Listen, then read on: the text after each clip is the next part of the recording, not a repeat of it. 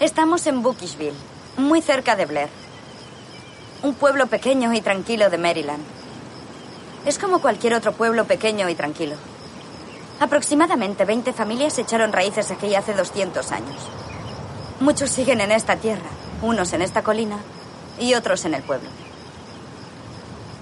Curiosamente aquí descansa un número muy alto de niños. La mayoría murió en la década de los 40. Pero nadie del pueblo recuerda que pasara algo excepcional en aquellos días, por lo menos ante nosotros. La leyenda nos cuenta una versión distinta y la prueba de que ocurrió algo nos rodea grabada en piedra.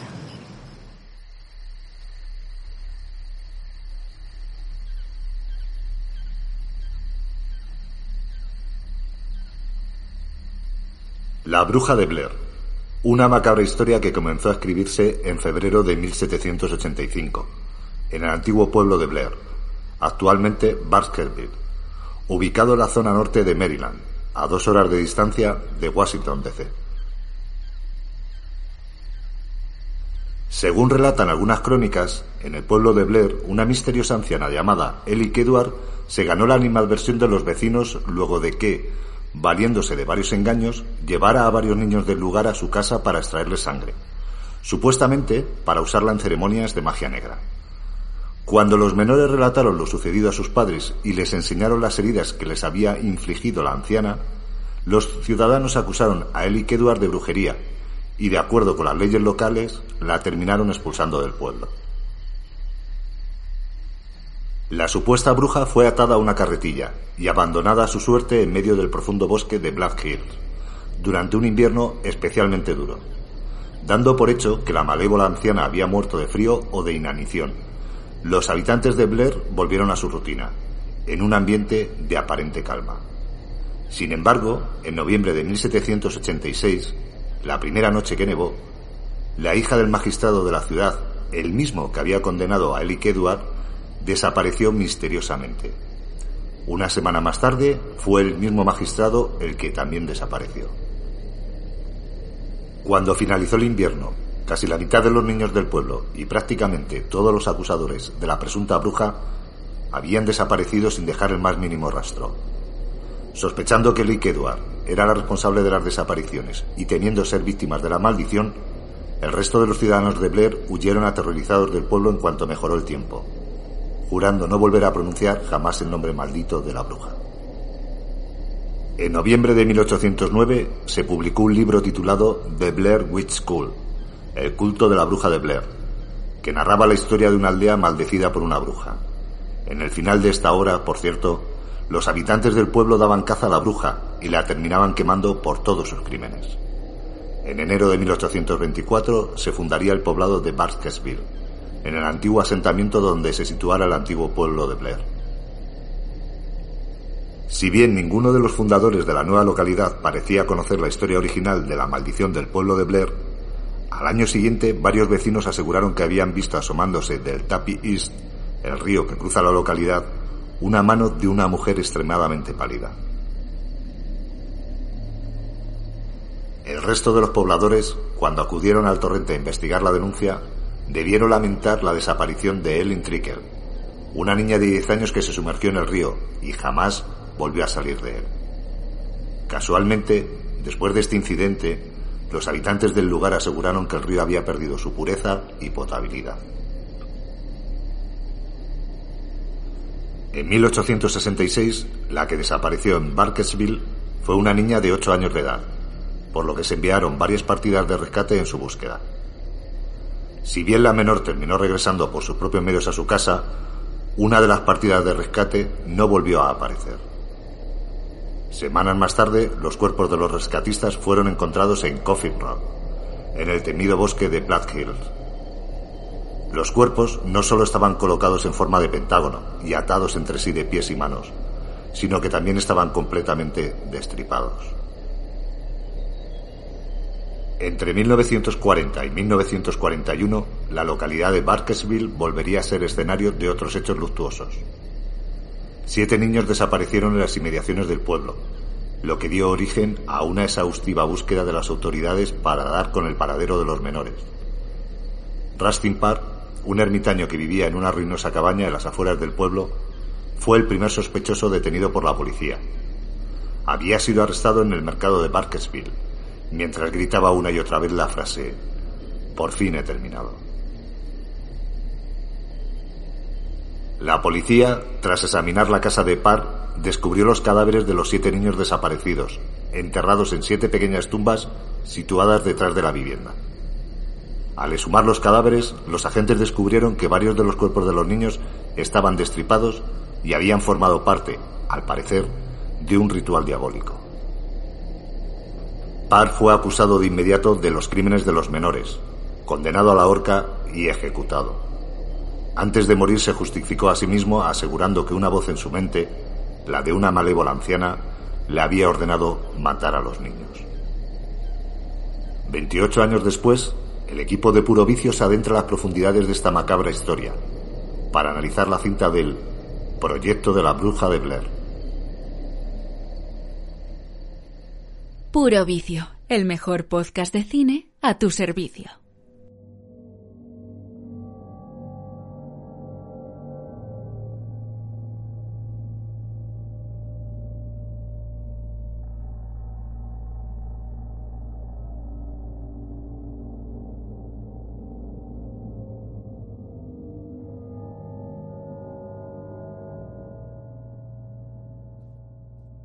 Pues bienvenidos y bienvenidas a este especial de La Bruja de Blair. Eh, al que habéis escuchado es eh, Miguel Ángel Galindo y como entenderéis, yo llamándome Mario Galindo es mi padre. Eh, le he conseguido hacer el lío para que pueda intervenir con su preciosa voz.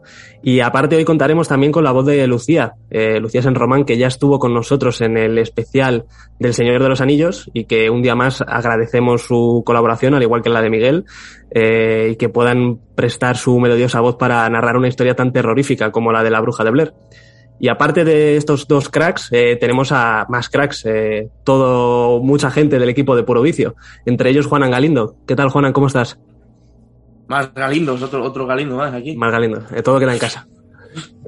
Pues bien, eh, contento otro día más de estar aquí con vosotros y, y, de hablar de esta peli. No es Halloween, porque parece que nosotros solamente traemos películas de miedo en Halloween, así que ya iba siendo hora también de, de traer alguna peli de miedo sin que fuera en esa fecha, claro.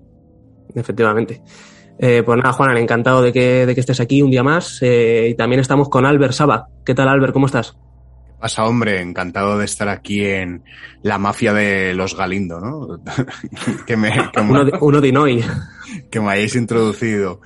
Eh, hostia, ¿cómo era el título en, en, italiano? Que molaba mucho. Uno di lo eh, nostro. No, o bravi, no, bravi ragazzi. Qui, qui, qui bravi ragazzi. Qui bravi ragazzi. Qui bravi ragazzi. Ah, pues un placeraco estar aquí, hombre, como siempre. Pues Albert, hacía mucho que no coincidíamos y estoy muy contento de que estés aquí tú también hoy. Y aparte también tenemos a Fernando. ¿Qué tal, Fernando? ¿Cómo estás, amigo? Me lo estaba pensando, amigo. ¿Qué tal, Fernando? ¿Cómo estás? Bien, es que no sabía si, me, si se referían a mí, pues. Como un día me llaman Fer, otro día Fernando Avalo, no sé, este es un cachón. Es que eres un tipo solicitado, Fer. No, sí. Ah, bien, tío. Y la verdad es que he visto la película Es Profeso porque ya no me acordaba para hacer el programa y, y siempre, siempre es grato volver a ver una película de este calibre, tío. Me trae buenos recuerdos. Eh, ha habido momentos que se me ha puesto la piel un poquito de gallina, ¿eh? Sí. Bueno, hablaremos, hablaremos de ello enseguida más en profundidad. Eh, y Fer, también encantado de que estés aquí un día más. Y por último tenemos a Rubén. Rubén Moreno, ¿cómo estás, amigo? Pues muy bien, chicos, muy contento de estar aquí con vosotros y con un poquito de miedo, la verdad. Que he estado viendo recientemente la película y leyendo muchas cositas y tal, y como que tengo ya el miedo en el cuerpo, tío. Estoy, estoy un poco acojonado. Y encima con estas voces que nos traes, con la de tu padre, con, con esta mujer que tienes una voz maravillosa, es que de verdad estoy rodeado de, de, de, voces que me están, me están acojonando un poco. O sea, la próxima vez que te inviten a ir a hacer un senderismo, vas a decir que no, ¿no? Eh, no, no, no, es que paso. Yo, no, no, yo soy, no, Prefiero, prefiero ver una peli eh, de comedia, ahora de comedia, por favor. De comedia. Ahora entra bien Austin Powers. Eh, bueno, Rubén, eh, la primera pregunta ya para ti, ya vamos hacia atrás. Eh, ¿Cuándo viste por primera vez La Bruja de Blair y qué supuso para ti? ¿Fue la primera fan footage o la primera película con esta técnica que viste o, o ya la conocías antes? Pues lo he estado pensando bastante y mm, no lo tengo muy claro. Sé que en el cine no la vi, Pero, pero recuerdo muy bien a, a, a la madre de un amigo volver del cine y, y preguntarle yo súper temeroso, ¿no? Decir, ostras, sé que, sé que esta mujer que yo conozco de hace muchos años ha visto esa película. Era como que, aunque no lo hubiese visto, pero sabía que, que había algo alrededor, como, como un aura, ¿no? Algo de misterio que... Y le pregunté, ostras, ¿y qué tal? Y me, me dijo, buena mierda, me ha mareado un montón. Y ostras, y, y, fue la primera, lo primero que recuerdo de esa película es esa impresión de una mierda, me he mareado mucho, pero luego al final es, es algo que le pasó a, much a, muchísima gente, ¿no? O sea, se habla mucho de, de esos mareos que provocaban, eh, claro, porque no, no estábamos acostumbrados a, a ver una película así. Entonces, yo creo que, que, la vi un poquito después, pero claro, no, no formé parte de, ese, de esa ola, ¿no? De, de, en la que todo el mundo se pensaba que estaba viendo algo real y eh, no, no viví eso, pero eso no quitó que me, dejase el culo torcido y que me, me, diese auténtico terror, sobre todo ese final. Al final, bueno, es una película de culto, pero siempre ha habido esos dos bandos de la gente que, le encanta la película y que la vio y, y le supuso bueno, pues le revolvió de alguna forma, ¿no? Le, le, tocó y otra gente que esperaba algo más, quizás también por la, por la campaña de publicidad que tuvo, que hablaremos de ella, pero siempre ha sido como esos dos bandos diferenciados que la consideran una obra de arte o que, bueno, pues es una película sin más que vivía de su, de su marketing. Sí, bueno, a ver, es que yo incluso no, no diría realmente obra de arte, sino que realmente es hija de su tiempo 100%, porque luego la ves y dices, a ver, obviamente no, no, está, no está aportando tampoco nada a nivel visual que sea súper elaborado, pero es que no busca eso, o sea, la, la, la, idea está en que te pienses de verdad que, que eso sucedió.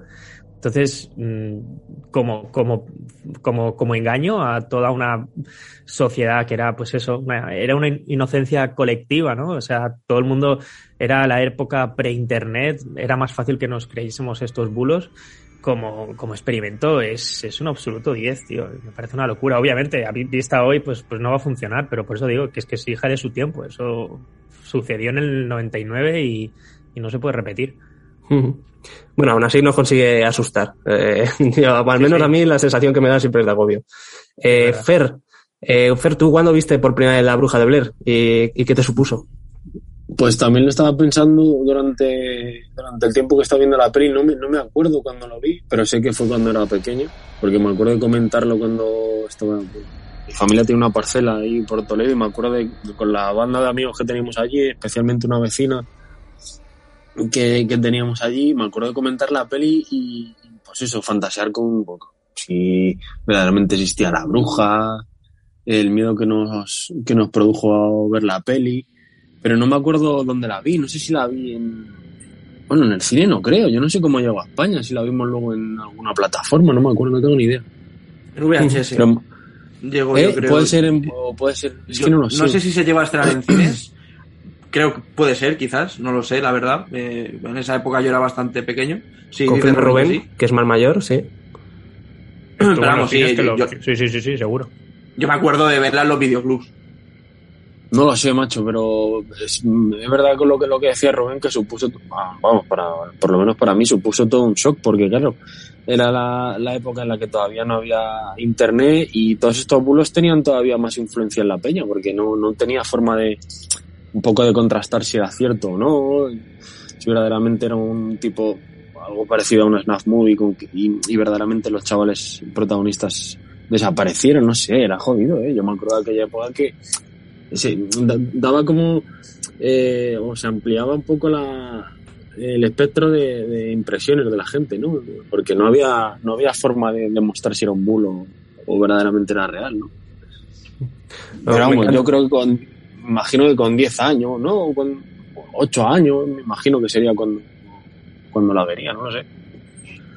Me, me, gusta mucho que estéis y que me lo contéis porque, claro, yo viví, no, no viví nada de esto. En el 99 yo tenía pues, meses de vida. ¿Eras un entonces... feto? Ah, vale, pensaba que era un feto. Era, era, era un mazo de gordo. Era, era un, sí, eh, era un bollic, ¿no? Era un bollic. ahí, sí, ahí, sí, ahí sí que era de Mario Project, ¿no? Claro. Era el proyecto de Mario, efectivamente. Y no, y me gusta que, que, contéis esto porque, claro, yo cuando, cuando la vi por primera vez, evidentemente este cine me lo enseñaba mi madre, porque era la que realmente lo había vivido y, y sabía el bombo y el bulo que había dado. Y me gusta que me lo contéis vosotros de primera mano porque entiendo que a esas edades eh, tan pequeños impacta mucho el hecho de ver una película en la que eh, te la venden como cierta y más tan terrorífica. Sí. Eh, Albert, ¿a ti, ¿a ti qué te supone la bruja de Blair? Yo la bruja de Blair la vi hace unos años, tampoco te sabría decir cuándo. Eh, yo ya lo he dicho muchas veces, yo soy aficionado al cine desde hace relativamente poco y bueno, esta pues era como una de las cintas de culto, ¿no? De, del cine de terror que siempre se habían visto y tal. Y a ver, yo la vi sin conocer mucho del contexto histórico y entonces por aquel entonces me pareció un poco, pues sin más, digo, no entiendo por qué, por qué tiene esta relevancia la película. Pero es que, como dice Rubén, hay que entender la película en el contexto que es y entender que en el 99 fue como una especie de experimento social y además inventora de un subgénero del cine de terror. O sea, eso está clarísimo. Y a día de hoy, pues a mí me supone que, pues para mí fue una auténtica revolución. Me parece una auténtica barbaridad la relación presupuesto-recaudación, o sea, una absoluta locura. Y yo creo que se va a quedar en el imaginario cinefilo por los siglos de los siglos. O sea, no tengo dudas, vamos. Vamos, eh, también es otra de las cosas que hablaremos. Eh, el, el, el, porcentaje que hay entre, la, entre el dinero que supuso rodar la bruja de Blair y el dinero que recaudó, que es una de las cosas eh, más flipantes y de hecho tuvo un, un récord Guinness durante varios años. Eh, Juan, ¿tú cuándo viste la bruja de Blair? Pues yo esta sí que me acuerdo cuando la vi, sería pequeño, tendría pues quizás eh, también unos 8 años, 9 años, no me acuerdo exactamente, pero esta es una de las películas que me puso mi tío Uge, no mi tío Miguel, que es tu padre, Mario, quien, quien nos ha prestado su voz y que hemos escuchado hace nada. Eh, sino que me la puso mi tío Uge y de hecho le voy a hacer eh, escuchar este podcast, eh, que se lo he dicho alguna vez y nunca me ha escuchado. Y este lo, lo, va a tener que escuchar sí o sí, porque además es una de las películas que él me puso cuando yo era pequeño. Y claro, él sí que me la vendió como que era una historia real. Yo no sé si conscientemente de que no era real, porque no me acuerdo exactamente en qué época me la puso, si fue en el 99, que es del año, es del 99, ¿no? El proyecto de la bruja de Blair. Eh, ahí tenía yo seis años, eh, yo, yo la vi en VHS, o sea, la vi ya estando en casa, o sea, yo me imagino que sería un poco después. No recuerdo exactamente, pero bueno, sí que recuerdo que la experiencia que tuve fue muy jodida, me acuerdo que me impactó, que me dejó soqueado, por supuesto. Eh, además, ya daré los motivos a lo largo de, del programa cuando sea pertinente.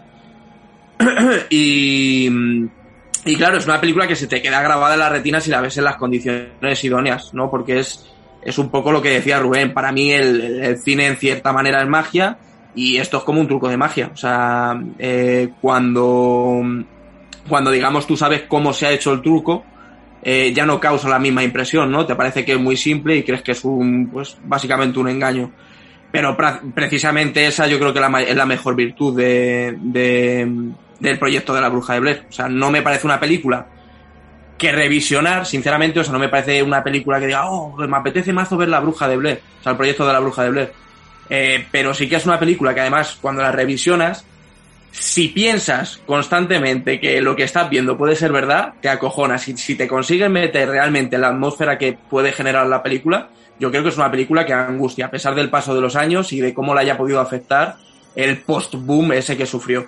Entonces yo creo que es una película en general muy disfrutona. O sea, como película de terror me parece buena película de terror y como proyecto, eh, válgase la redundancia, me parece también que es una, pues ya lo han dicho los compañeros, es una genialidad en, en todos los sentidos. O sea, que si tú fueras la profesora de cine de Heather Donahue y demás, tú les hubieras aprobado, ¿no? Con este proyecto. Pero vamos, de sobra. Además es que ellos supieron medir muy bien también el momento, y yo creo que esa también es una de las mayores virtudes para haberse convertido en el fenómeno que ha supuesto y para, para servir de, de, lo que va a servir todavía, porque efectivamente es una película que, que dejó mucho pozo y que se estudia a día de hoy también como, como una de las películas más influyentes en la historia del cine. Efectivamente. Eh, pues nada, chicos, eh, os voy a contar un poco eh, lo que hay detrás de la bruja de Blair, de todo lo que hemos dicho del fan footage. Vamos a explicarlo ahora un poco mejor, lo que fue la grabación, lo que ha supuesto después y qué ha pasado con estos actores. Si de verdad están muertos, que ya spoiler os digo, no lo están, eh, y qué, qué, qué, pasó con ellos. Bueno, lo primero que tenemos que explicar es lo que es el fan footage, ¿no? Porque estamos hablando de, entre comillas, un tecnicismo y es una técnica eh, que se utiliza en la mayoría, bueno, en, en muchas películas de terror, eh, que se llama falso documental. Eh, de alguna forma, los directores te intentan hacer con esta grabación que todo, te hacen creer que todo lo que estás viendo es cierto. De hecho, la campaña publicitaria de la bruja de Blair era que habían encontrado estas cintas junto con el diario, que por cierto, el diario hablaremos de él también y Lucía se ha encargado de narrarlo, eh, se encontraron en la cabaña donde termina la película. Eh, y en esto consiste el fan footage. Pasar todo el proceso de grabación y toda la película por, por verdadera para que tenga una campaña de publicidad, pues como la que tuvo la Bruja de Blair. Que en alguna parte es pionera, pero ya había películas antes de la Bruja de Blair que utilizaban esta técnica. Eh, ¿Cómo fue la...? Bueno, eh, Rubén, Rubén, Rubén, ¿qué quieres contarnos? Ah, no, rápidamente, que yo creo que hasta rizaron el rizo, ¿no? O sea, no solo fueron a engañar a la gente con el fan footage, sino que es que además eh, engañaron también a, a, Estaban tratando de engañar a los actores igualmente. O sea, los actores era como que sabían que estaban haciendo una película, obviamente, pero, pero, pero se pensaban que realmente había una bruja, o sea, que había unas leyendas por ahí. O sea, que, que era rizar el rizo de vamos a hacer creer que todo esto es real. O sea, las, las actuaciones también están muy bien, aunque sepan que era una película, pero de verdad pensaban. Yo quería, eh, quería preguntarte eh, si Holocausto Caníbal, vamos, no sé si lo vas a decir a continuación, pero Holocausto Caníbal está considerada como fan footage. Yo es que, por ejemplo, Holocausto Caníbal nunca la he visto, pero claro, también es antes que esta, ¿no? Eh, uh -huh. el, que el proyecto de la Bruja Estaba considerada fan footage, de hecho, eh, Holocausto Caníbal, eh, los directores, y es una técnica que ya que utilizó también eh, Daniel Mirik y, y, Ed, bueno, le llaman Ed, eh, son los dos directores de La Bruja de Blair, les hicieron pasar a los actores que una vez terminado la película y ya en, en toda la campaña, les hicieron desaparecer durante dos meses. Desaparecer mm. me refiero, que no podían salir a la calle, que no podían de alguna forma relacionarse ni Se tenía que desinstalar el, el, el Twitter. El, el, 20, el 20, ¿no? Por aquel, bueno, no, ni siquiera el 20. no había nada, no había ni meses, no había nada. yo creo. Bueno, estaba a lo mejor, eh, estaba en proceso de gestarse el Terra Chat. El sí, Terra Chat. Iba a decir, iba a decir Messenger, pero no. Yo creo que es posterior. Sí. sí. 1980, creo, ¿eh? Holocausto caníbal, o sea que, claro. De hecho, sí, la, la, locura de Holocausto caníbal es que las mutilaciones real de, de los animales son reales. O sea, se ve sí. como matan a una tortuga, todo esto es real. Y las escenas en las que aparecen pues empalamientos y demás eh, bizarradas eh, se estuvo investigando por la policía, porque se, se consideraba que era real, que todo lo que estaban grabando era, mm. era real. Por eso quizás la bruja de Blair eh, lo recordamos un poco más reciente, porque seguramente mejoraría la técnica de, de Holocausto Caníbal. Holocausto Caníbal ha quedado Pero, como una de las películas gores del momento y, y como técnica quizás haya ganado de la bruja de Blair. Fer. Yo aquí voy a hacer un inciso que yo creo que es muy relevante y realmente es que eh, si nos paramos a pensar un poco, el proyecto de la bruja de Blair tampoco es que invente eh, algo súper novedoso, si nos paramos a pensarlo, ¿eh? Eh, los no. propios directores, tanto el Daniel Mirik como Eduardo Sánchez, eh, ya reconocieron que The Legend of Boggy Creek se llama la película, de 1972, que es un docudrama, eh, que habla sobre la, leyenda de un Yeti, creo que es, o algo así. Y la película, claro, dice ser verdad en alguna de las cosas. Y las personas que, que entrevistan en esas películas, que son locales de, una, de un pueblo de Arkansas, eh, cuentan que a veces eh, ha habido encuentros con el monstruo en, en, en las locuciones originales eh, que, que, mm. se, que, se, ven en la película. Eso, por ejemplo. Y si pensamos, por ejemplo, también eh, que puede ser descendiente del conocido como documento hallado, como por ejemplo puede ser Drácula de Bram Stoker, que está narrada como una, una, una sucesión de documentos encontrados, o incluso Lovecraft o Edgar Allan Poe, que también basan muchas de, de sus obras en, en, utilizar este recurso, o incluso si nos vamos más allá y pensamos en el movimiento Hoax, este que es el tema de los bulos, como también pudo haber, eh, no sé si os acordáis, por supuesto, yo creo que todo el mundo es conocedor de, de, lo que pasó con la emisión por radio de la Guerra de los Mundos en 1938 mm. con sí. eh, de Orson Welles, además, yo creo que era, ¿no?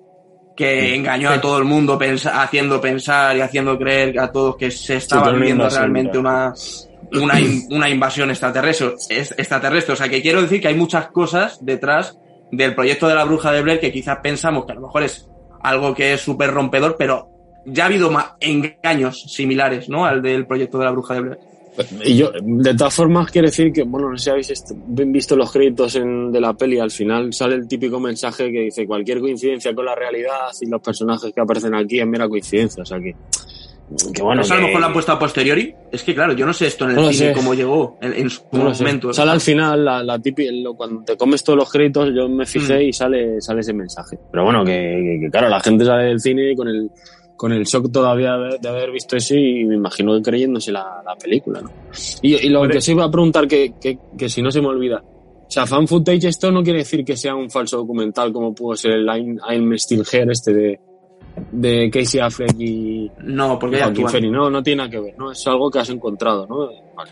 Claro, te, te lo hacen pasar por cierto. O sea, en alguna es que no he visto a I'm Still Here, no, no, la- no lo he visto. No, pues un documental, pero que al final es falso. O sea, que. Sí.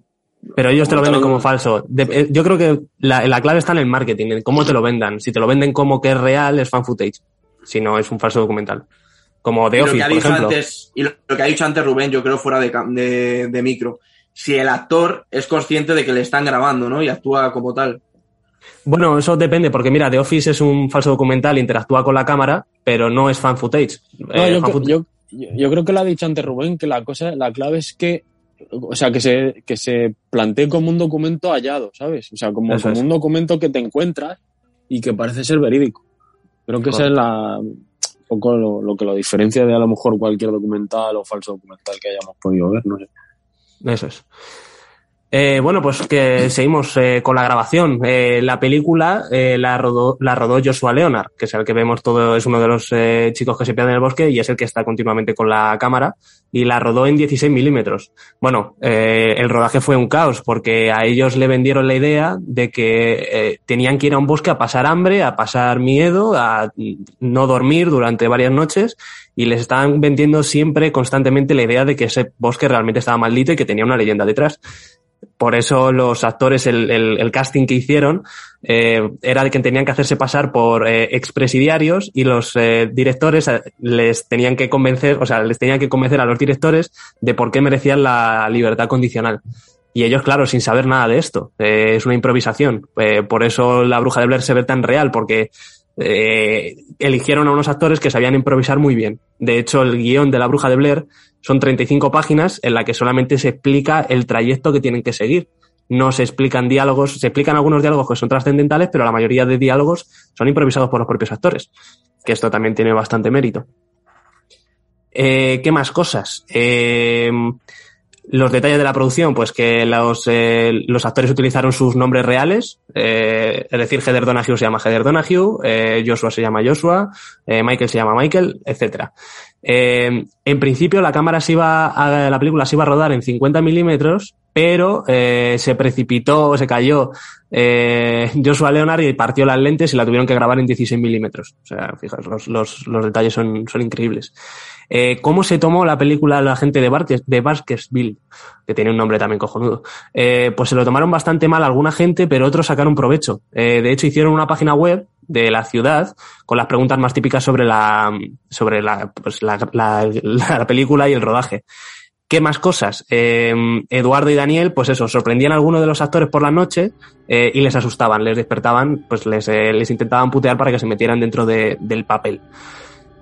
Eh, también el, el, bosque estuvo mucho tiempo vallado por la repercusión que tuvo la película. Mucha gente se adentraba al bosque sin tener ni idea de lo que, pues lo que podía pasar, porque realmente es peligroso. Si veis el, el bosque, pues entre los ríos, las piedras, eh, los caminos que no están trazados, eh, la gente se podía perder y podían tener problemas. Rubén. Eh, que también recuerdo que los, con todo lo que estás diciendo, eh, por añadir, eh, que los directores se comunicaban con los actores por walkie-talkies, que esto quizás eh, tú que eres muy joven no lo sabes, pero un walkie-talkie era como un proto WhatsApp.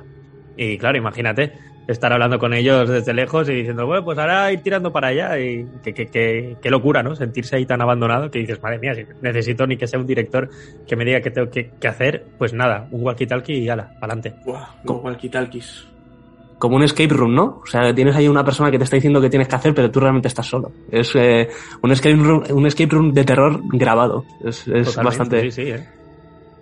Eh, pues, ¿qué más cosas? Em, la película, la, casa en la que se rueda no tenían permisos de grabación sobre la casa que sale al final. Y es una película, o sea, una, es una casa que tiene 200 años y que el, el Departamento de Recursos de Naturales de estadounidenses la tomó, tomó la decisión de salvar la, la casa porque la, iban a derribar y se ha convertido en alguna forma en un, en un lugar de culto. Bueno, una vez ya que he terminado la grabación, eh, ¿qué pasó después? Que esto es la, la parte más importante pues empezó a vender el, lo que hablábamos antes, el fan footage. Eh, estos son una serie de grabaciones que hemos encontrado en una casa en mitad de un bosque y resulta que son le, la desaparición de tres chavales. Se creó una página web, una primera protopágina web, porque era una de las primeras veces que se utilizaba una página web para publicitar una película, y se escribían diferentes eh, cosas mórbidas que se habían encontrado, que si las huellas esas de los niños, si recordáis. Eh, de hecho, hay un pequeño vídeo en el tráiler original de la peli que se ve como apartan unas hojas y de las hojas salen las cámaras y el, y el diario, que luego, como digo, hablaremos de él.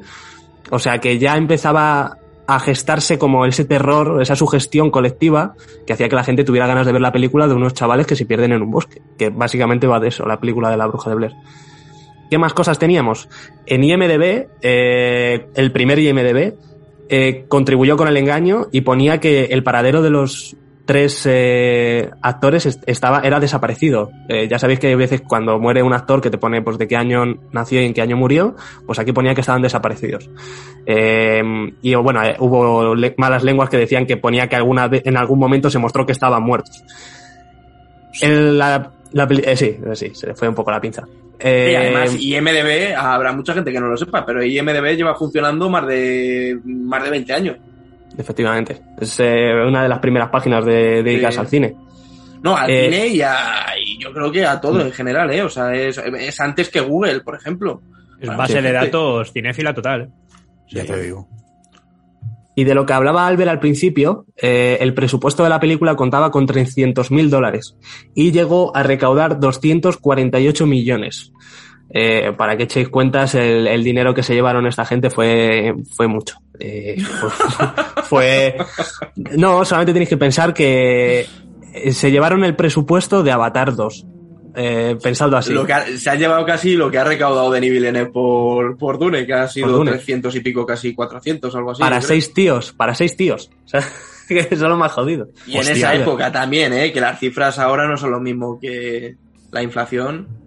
Hostia, pero has dicho 300 mil dólares, yo había leído que habían sido muchísimo menos, ¿eh? O sea... Aquí... No, no. No, yo había leído 600, 300 millones, 300, 300 millones. Pero, o sea, de, no, yo estoy diciendo de, de, presupuesto yo, de la película. Yo estoy confundido también, ¿eh? Con el presupuesto porque he leído varias cifras. En, yo leí no 60 mil.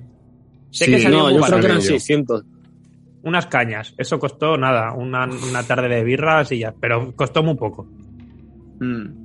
El, el, caso es que la. Bueno, con que os quedéis con la recaudación ya daba igual lo que, pues, lo que costaba el presupuesto, porque es que no, son, son cifras tan desorbitadas o tan exageradas comparado con lo que invirtieron, que lo que decíamos es lo que ha recaudado Dune o el presupuesto que tiene James Cameron para hacer Avatar 2, para repartir entre los seis tíos que lo hicieron.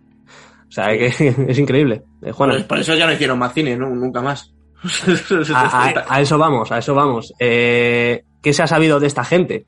Bueno, eh, Heather Donahue fue detenida hace no mucho porque empezó a cultivar marihuana en su casa y a venderla. Ya veis que con el... el dinero. Efectivamente, después de 20 años ya ha terminado con su dinero. ¿Y qué pasa con los, los actores y los directores? Se han metido como productores en algunas obras muy pequeñas que no han tenido el éxito, pero casi todos están abandonados del mundo del cine. Nadie siguió con la carrera, con el, con el despegue tan prometedor que tenían.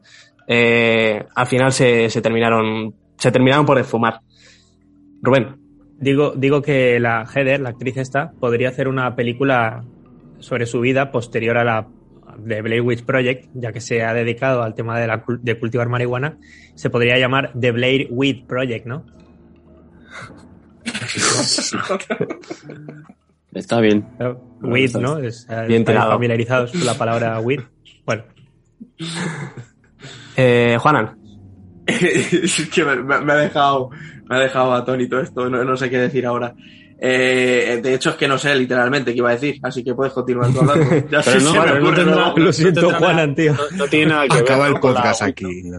No tiene nada que ver con la WIT, eso, ¿no, Juan? no tiene nada que ver. El, bueno, que se me ha olvidado contaros, eh, la película se rodó en ocho días. Eh, ocho días a, ocho mil dólares que se gastaron por día en rodar. Luego ya no sé cuánto se gastarían en marketing y tal, pero ocho mil dólares se gastaban en rodar. Entre pagarle a los actores, cobrar a los directores, eh, las cintas que necesitaran, las luces, las baterías, el transporte, ocho mil dólares al día. Que Oh. no, no es dinero. Qué No rentabilidad más, más putamente loca. O sea, y además ni siquiera tener que pagar una casa. O sea, Paranormal Activity, por ejemplo, oye, tenían que estar en un sitio. Pero es que estaban en el puto bosque. O sea, bueno, pues cuando sí, hay luz caballo, rodamos. o sea, y cuando es de noche, de pues las escenas. Sí, sí, sí. O sea, es que es lo. Qué, qué- qué- qué barbaridad, ¿eh? Efectivamente. Pues, eh, ¿qué más, chicos? Eh, luego también, para darle. mm, eh, había varios finales, que esto no sé si lo sabíais, había varios finales rodados y al final se quedaron con el, con el que ya conocemos todos. Y uno de ellos era que Mike aparecía ahorcado de cara a la pared, con las figuras de las ramas estas, con los. eh, las figuras estas que aparecen eh, durante toda la película, eh, al lado suya. Este era otro final, pero bueno, al final se decidieron porque para mi gusto es el mejor de todos. Eh, y bueno, ¿qué pasa con las secuelas? Que esto lo hemos estado hablando antes. El- al año siguiente, aprovechando el boom, se saca el libro de los muertos, que no sé si te habéis visto o tenéis alguna opinión de esta película, pero creo que es de las peores secuelas que he visto yo en, en mi vida. Gracias a Dios me olvidé de ella. Pues es una especie de proto-slasher con metacine. Bueno, eh, es una fumada bastante interesante. Yo, si algún día tenéis eh, la curiosidad de ver cómo sigue la bruja de Blair, echadle un ojo, pero nada que ver con la primera. Y aparte no sé también. tampoco exactamente si tenía mucho que ver, porque aquí hablaba de un libro también o algo así, es que no me acuerdo. Sí, bien. hablaba del libro de las sombras, de los muertos, eh, pero la cosa era que era una especie de investigación de gente que había visto la película de la bruja de Blair y querían adentrarse dentro del bosque a encontrar a, a gente que, que ocurría ahí. Después ya encontraban el libro. Pero la idea del principio era que ellos se metían dentro del bosque a, a- a ver qué había pasado con estos tres, porque habían visto la película el año anterior. Esa era la, la trama, pero vamos, eh, haceros un favor y no la veáis. Eh, y luego está la secuela de 2016, que se muestra a la bruja, que ahí ya sí que se ve lo que es la bruja de Blair. Y ¿Con se da un pelos? No, no, eso es lo curioso, porque la, la vieja del principio de la bruja de Blair la, la cuenta como si fuera un Bigfoot. Pero la ves y, y cada uno la describe de una manera, sí, tiene, hay mucho misticismo y eso mola mucho. Claro, pues en, en la de 2016 se parece más a- al bicho de final de Rec, así como una mujer desnuda con el pelo largo, rollo medio esquelética, que da La niña. Medeiros. A la niña Medeiros, pues se parece más a eso que, a, que al Bigfoot, como lo representa aquí la, la loca del pueblo. Eh, y bueno, pues eh, básicamente esto es todo. Eh, ¿Tenéis preguntas, dudas, cuestiones? Esto luego cae en examen, chicos. Yo iba a decir simplemente, bueno, que al final también le funciona a esta película y no le puede. Esto, el, el género de terror también mm, da cabida a este tipo de propuestas. Y por eso el, el cine de terror también siempre va a funcionar tan bien. Porque al final con muy poco puedes generar mucho. Y eso, por ejemplo, en una película de acción, una película de acción no la puedes hacer sin un presupuesto mínimo. Una película de ciencia ficción, bueno, sí puedes hacerla, hay muchos ejemplos, pero no es tan sencillo. Para mí el, el cine de terror yo creo que una de, de sus mayores virtudes es que con muy poco puedes hacer cosas muy chulas y es- esta película es, es un claro ejemplo y se me ocurren muchas otras películas con muy bajo presupuesto que han logrado grandes cosas y que ocasionan mucho y te hacen sentir muchas cosas. Rubén.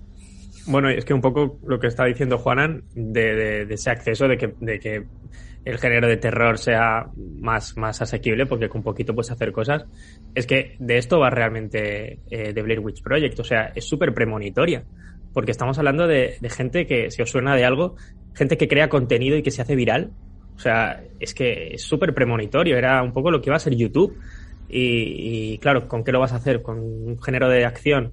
Pues no, porque si haces con poco presupuesto algo de acción te queda cutre o te queda pues como lo hacen ahí en el lo que hacen ahí por por África habéis visto estos vídeos de, de películas de acción con efectos especiales súper chungos Cuidado Bueno, con Maligno, ¿eh? bueno, no he visto Maligno, ¿eh?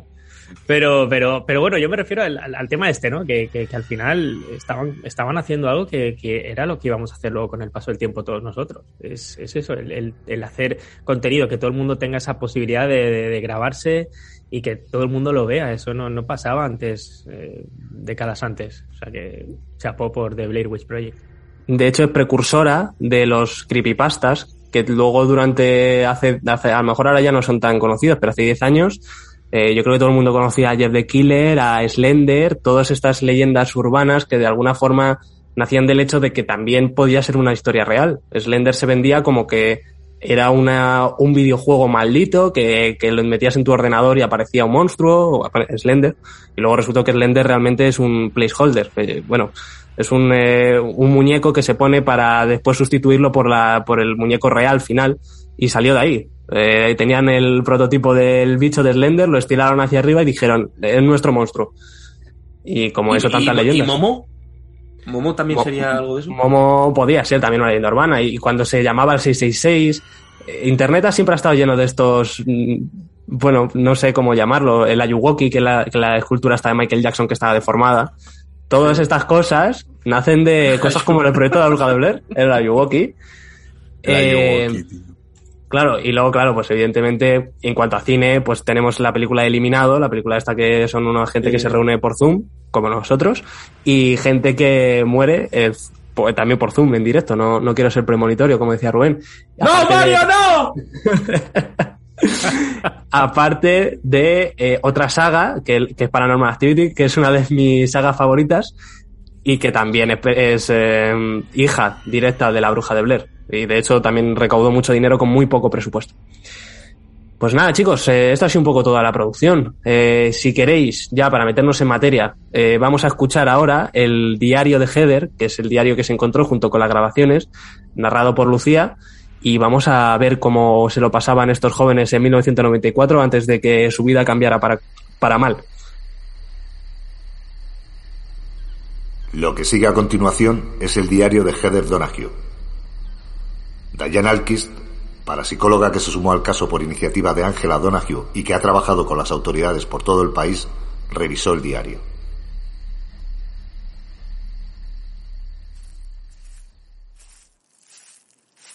...16 de octubre de 1994. El volumen tan alto de los Walkman me está poniendo de los nervios. Pero no seré yo quien me vuelva. A veces las cosas son así, y no hay más vuelta de hoja. Bien, nosotros somos tres. ¿Y si al final Ellie no era más que una superviviente que mató en defensa propia? ¿Y si un triángulo equilátero como el que formó con los hombres de la partida de rescate, que fueron hallados muertos con la punta señalando hacia arriba, fuera una forma de conjurar a los malos espíritus? Tal vez lo puso allí para proteger sus cuerpos. O tal vez no. Tal vez ella ni siquiera exista. Pero si existió. Si lo del documental no sale bien, me podría ganar la vida como creativa publicitaria. Los chicos duermen. Yo no. Me muero de ganas de salir ahí fuera. No sabría cómo explicarlo, pero tengo la sensación de que algo me une a ella. Sé que pasará por aquí. No puedo concebir que deje de percibir la energía que me transmite desde hace ya dos años. Es el momento. Estoy preparada. Bueno, chicos, después de escuchar de nuevo a Miguel y a Lucía, eh, ¿qué os parece el arranque de La Bruja de Blair? Eh, toda esa primera filmación en la que se presentan nuestros personajes y comienzan a recoger sus bártulos para ir al bosque. Eh, Rubén, Pues vista hoy, porque la he visto hoy, me ha gustado muchísimo, tío. Y, y me ha resultado súper curioso porque me he acordado de, de, la primera vez que la vi y no era para nada igual. O sea, la primera vez que la vi estaba súper desubicado. Era como que, uff, y esto, la gente esta que me está hablando, coño, que empiece la película ya, ¿no? Pero claro, mm, después de todo el fan footage que hemos visto, de todas las películas que han hecho de este estilo, estaba viendo The Blair Witch Project hoy y decía, vale, estoy como en casa, o sea, ya está. Pero claro, es que sentaron unas bases y todo lo que ha venido después venía de aquí, ¿no?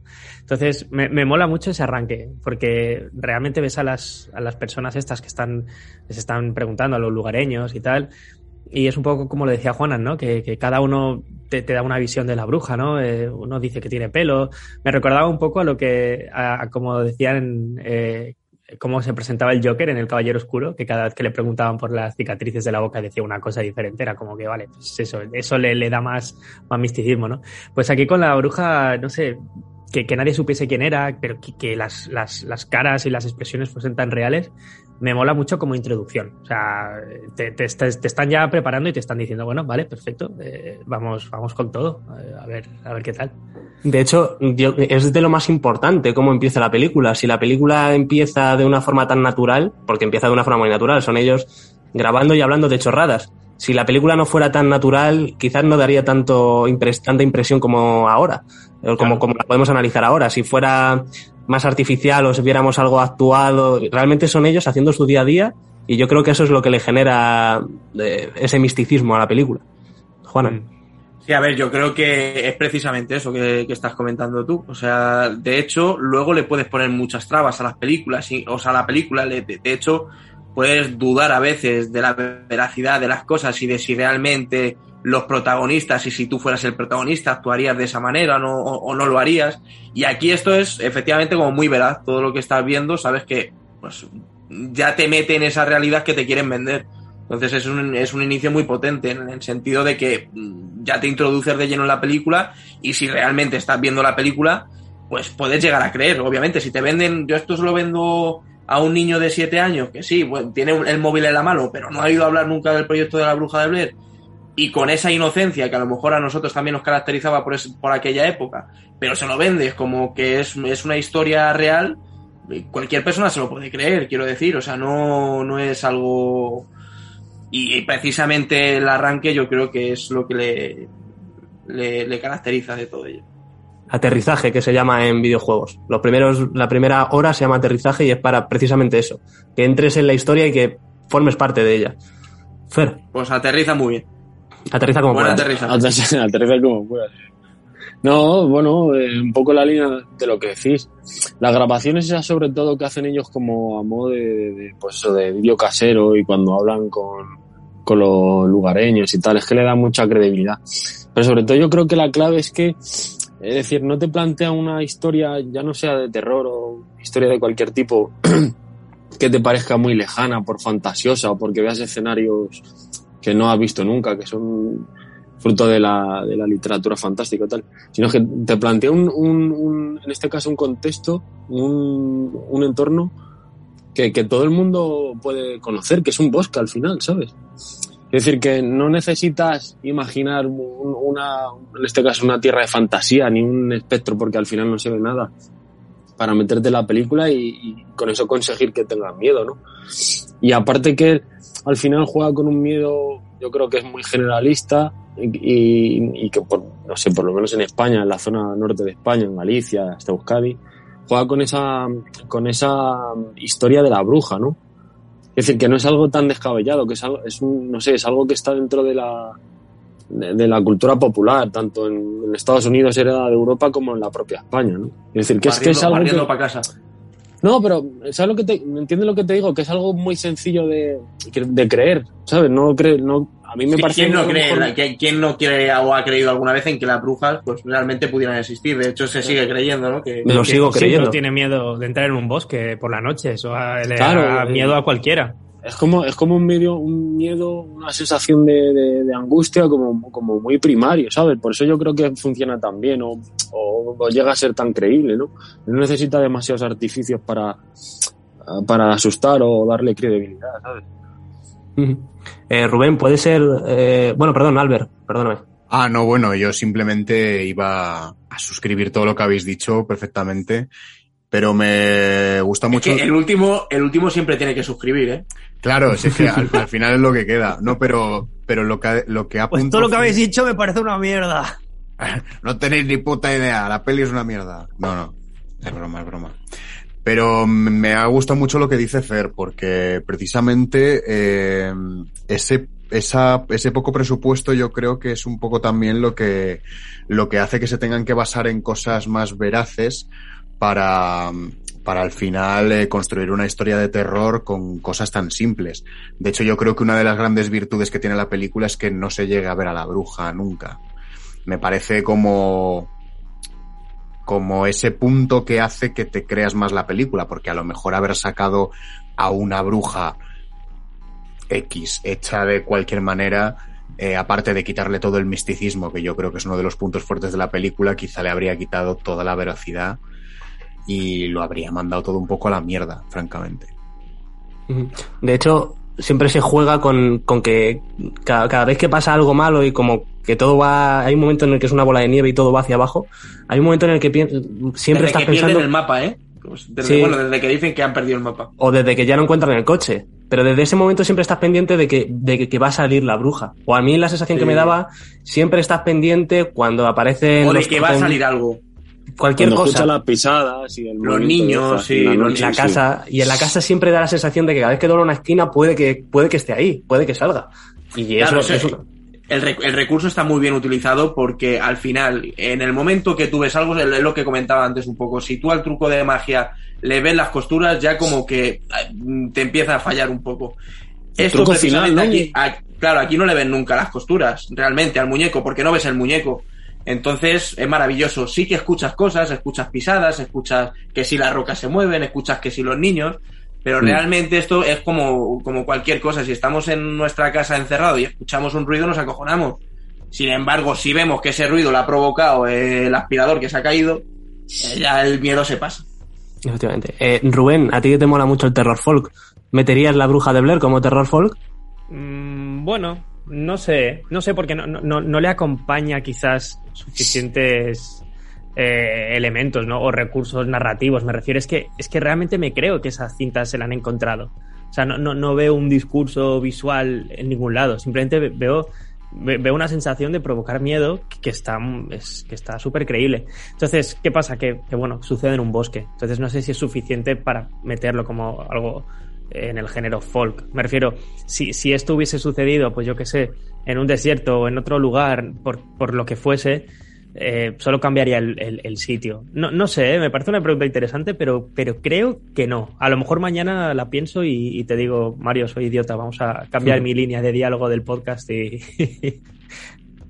Fer No, eh, joder, que esto de, de lo de considerar folk o no es jodido, porque en verdad es una historia folk, porque es- se remonta casi a, no sé, siglo XVIII, dicen en la peli, me parece. O sea, que es, es que es la historia hereda de Europa, de, de los, de los primeros colonos en Estados Unidos, pero sí es verdad que, como dice Rubén, como no, como no está tratada o no, o no se ve al final casi nada en cuanto a, a escenario y demás, o, o personajes como tal, o a la propia bruja, pues eh, es difícil considerarlo, pero vamos, que bebe de una historia de folclórica está claro. O sea, pues, a ver, no se puede comparar a la bruja de, no sé de qué año, ¿eh?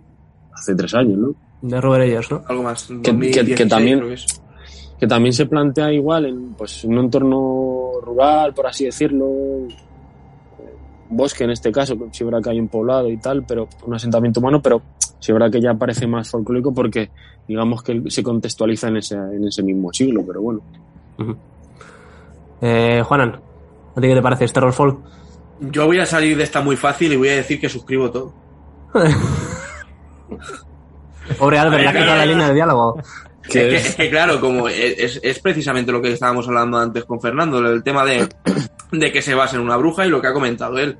¿Lo puedes consi- considerarme te- terror de este folclore, eh, fol- folclórico, como lo queráis llamar? Pues bueno, a ver, yo, a mí no se me vendió la cabeza, la verdad, pero sí que tiene algunos elementos ¿no? que te pueden llevar a pensar. Así que suscribo. Eh, hay una línea de diálogo que sale, no sale en la peli, pero sí que sale en el diario que nos ha narrado Lucía, en la que dice que eh, no, puede, no puede concebir que deje de percibir la energía que transmite desde hace dos años. Esto lo escribe Heather. Eh, es decir, que el proyecto de la bruja de Blair en Heather, en nuestra protagonista, lleva bastante tiempo ya mm, en su cabeza, o sea, lleva muchos años investigando. Eh, ¿Cómo pensáis que puede estar ligada la bruja Heather? O sea, ¿cómo, ¿Cómo pensáis que, sabiendo la historia que hay detrás del bosque, Heather se anime a ir al bosque? Es una pregunta difícil, ¿eh? Quiero, quiero que Albert eh, intervenga aquí. Complejo, complejo, ¿eh? Pues no sé, yo creo que quizás se movería por la curiosidad, por el morbo, ¿no? Un poco, a lo mejor ya sería conocedora más o menos de la leyenda y querría investigar al respecto, lo que sea. También por el mismo motivo que muchas veces, eh, bueno, es un hobby muy extendido últimamente bueno, últimamente, eh, desde hace muchos años entre los jóvenes, que es ir a visitar casas abandonadas y cosas así. Yo sé que hay mucha gente que hace este tipo de cosas. Y yo creo que lo que le mueve a Heather es un poco eso. Luego, pues ya es tema de ir investigando, eh, que hay real, que hay de ficción. Y pues bueno, pues al final se acaba metiendo en el berenjenal que se mete, ¿no? La, la, la mujer. Pero yo creo que se Mm. mueve un poco por eso, por el morbillo, por el salseíto de ay, qué miedo, ¿no? Como Verónica, ¿no? La gente que pasa ahí por delante de la casa de Verónica siempre le echa así un rejo como diciendo, uff, aquí han pasado cosas raras, ¿no? Juanan. A ver, claro, es que te lo venden de tal manera de que una de las cosas que a mí más me choca de la película es que ella nunca quiera dejar de grabar. Y es algo que para mí eh, hace que pierda credibilidad. Porque claro, en situaciones de esas yo creo que nadie se le ocurriría eh, continuar grabando. Pero precisamente todas estas cosas que ella explica y que se ven un poco al principio de la película, que ella tiene mucha pasión por este proyecto y que tiene muchas ganas de llevar este proyecto a cabo, de, de hecho se vuelve loca cuando ve que tiene el otro la cámara y tal. Son cositas y son detalles muy pequeños, hay una historia muy pequeña detrás, pero sí que al final lo ponen un poco en contexto. Y por eso quizás podemos pensar que ella no deja nunca de grabar. En, en- ella piensa en su proyecto constantemente y de hecho lo vemos Claro. en la película, incluso en las peores situaciones no deja de grabar. De hecho, eh, llega un momento que está a tope y dice no puedo más, pero es que no puedo dejar de grabar porque es lo único que me queda. Pero Entonces, que- yo- en ese sentido, a lo mejor te lo puedes creer por eso. Estoy hablando de memoria, pero yo creo que. son- creo que dicen al principio de la peli que son como estudiantes de algo, ¿no? Van a hacer una Sí, peli. de o sea, cine, ¿no? O- me imagino es el que proyecto su final de Heather, Claro, de, pues de la universidad. que- me imagino que es su proyecto. Y yo creo que ellos, o por lo menos Heather, que es un poco la, la líder, piensa que están ante, ante un filón muy bueno y creen que puede ser un, un- una temática y una historia muy chula y que le va a dar juego. Entonces, por eso no quiere abandonar, ya que estás allí. Por... A ver, que yo que sé que son situaciones de, personales, ¿no? Pero ya que está allí, quiere aprovechar al máximo eh, todo, toda esa sugestión que, que, que les produce estar en el bosque y, y la desaparición del colega este y, y conseguir grabarla. Claro, O sea yo que- creo, yo creo que esto es por el motivo al final que, o sea, es simplemente, es como en REC, ¿no? En REC, mm, de alguna manera te tienen, se tienen que excusar para venderte que no pueden dejar de grabar ante ninguna Mm. situación. Por eso meten un equipo de reporteros en un aula de bomberos y claro, nosotros es que esta noticia la tendremos que vender, es un, es un equipo de informativos, ¿cómo van a dejar de grabar? Pues aquí es un poco más o menos el estilo, para que tú veas la historia entera y digamos que te lo puedas creer de alguna manera, pues te, te lo tienen que vender de, yo creo que de esta forma, ¿no? O al menos a mí la sensación que me da. Lo- eh, Rubén, Es que sí que es cierto que, que hay veces en este tipo de películas que se les nota a veces las costuras, ¿no? Cuando, cuando ves que es evidente que no, no- no es normal que alguien esté grabando eso, ¿no? O sea, me, me acuerdo de una película que no, no tiene nada que ver en, en, o sea, en estilo sí, ¿no? Pero en, en la historia, Project, Project X, eh, la película esta de los chicos que hacen una fiesta hostia. salvaje en su casa Qué, qué buena es.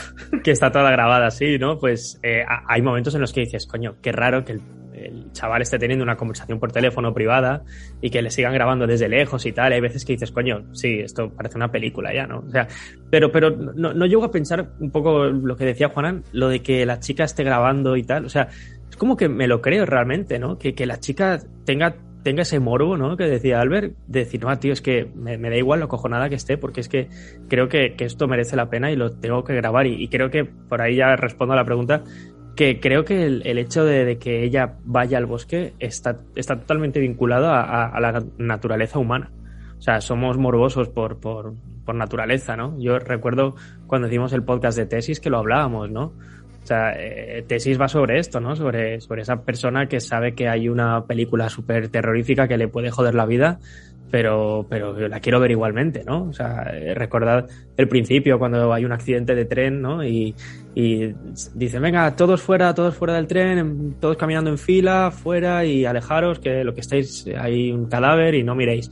Y se ve la fila de gente, toda súper ordenada, y de repente la protagonista se sale de la fila, ¿no?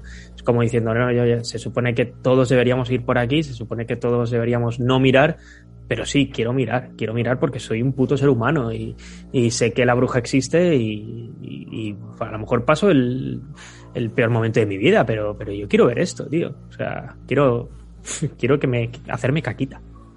Rubén dando una clase magistral. Eh, creo que eh, era una pregunta trampa.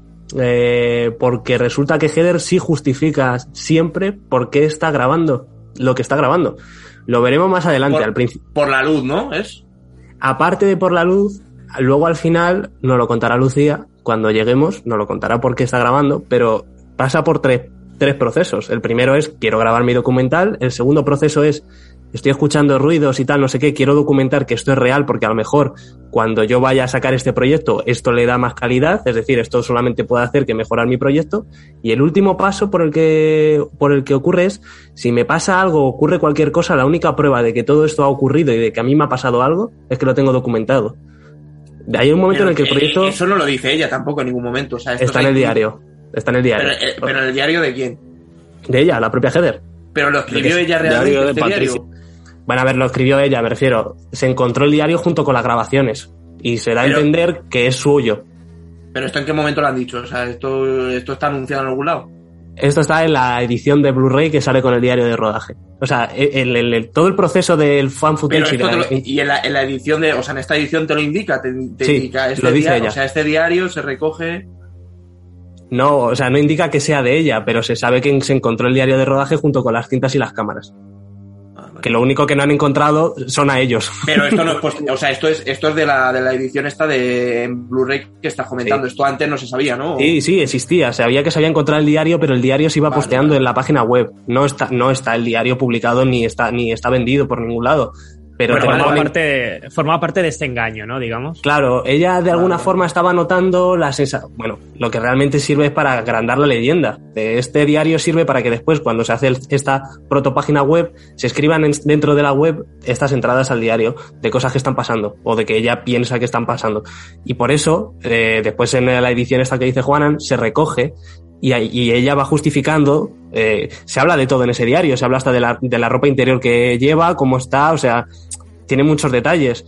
Eh, y entre ellos, uno de ellos es el, el, que, que ella durante esos tres, eh, durante ese proceso de grabación pasa por estas tres frases.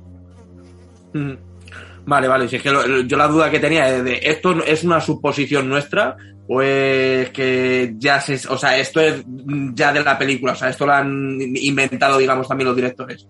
Claro, esto es metapelícula. Esto es lo que está pasando en la película, pero no está en la película. Lo que cuenta ella en el diario que se encontró, Mm.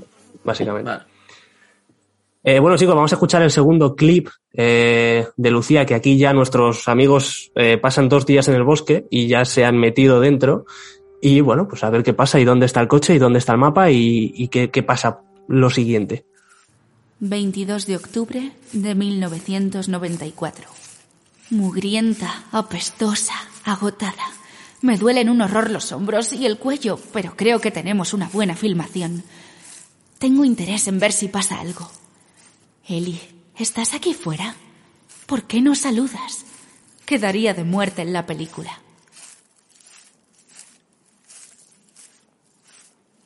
...23 de octubre de 1994. Estoy convencida de que sé dónde está el coche. Solo que está costando más de lo que yo pensaba. No sé, aún me siento un poco sola. Pero mañana volveremos a casa y todo se arreglará. Lo más difícil ha sido ganarme su confianza y el respeto de ambos. Hoy hemos hecho unas tomas preciosas y ahora solo queda escribir el texto para acompañarlas. Son las tres de la mañana y hemos vuelto a oír ruidos. Yo no digo que sea la bruja de Blair, solo digo que es posible. Me gustaría quedarme más tiempo. Una noche más, a ver qué pasa. Empieza a helar y aún estamos aquí fuera. Joder, ahora sí que sí estamos completamente perdidos. Hemos decidido seguir la dirección sur, pero no parece que estemos avanzando. Y lo jodido es que siguen pasando cosas extrañas. Empiezo a estar asustada. Quiero ver lo que hemos filmado. Tengo frío, tengo hambre. Tenemos que salir de aquí como sea. Y me gustaría saber qué coño es lo que anda por ahí merodeando a nuestro alrededor. Bueno, chicos, pues eh, comienza ya la, psicosis en nuestros protagonistas. Eh, ya se han perdido, ya no saben dónde está ni el coche ni el mapa, y los nervios comienzan a estar a flor de piel. Eh, están andándose en círculos, cruzan el río una y otra vez y no avanzan.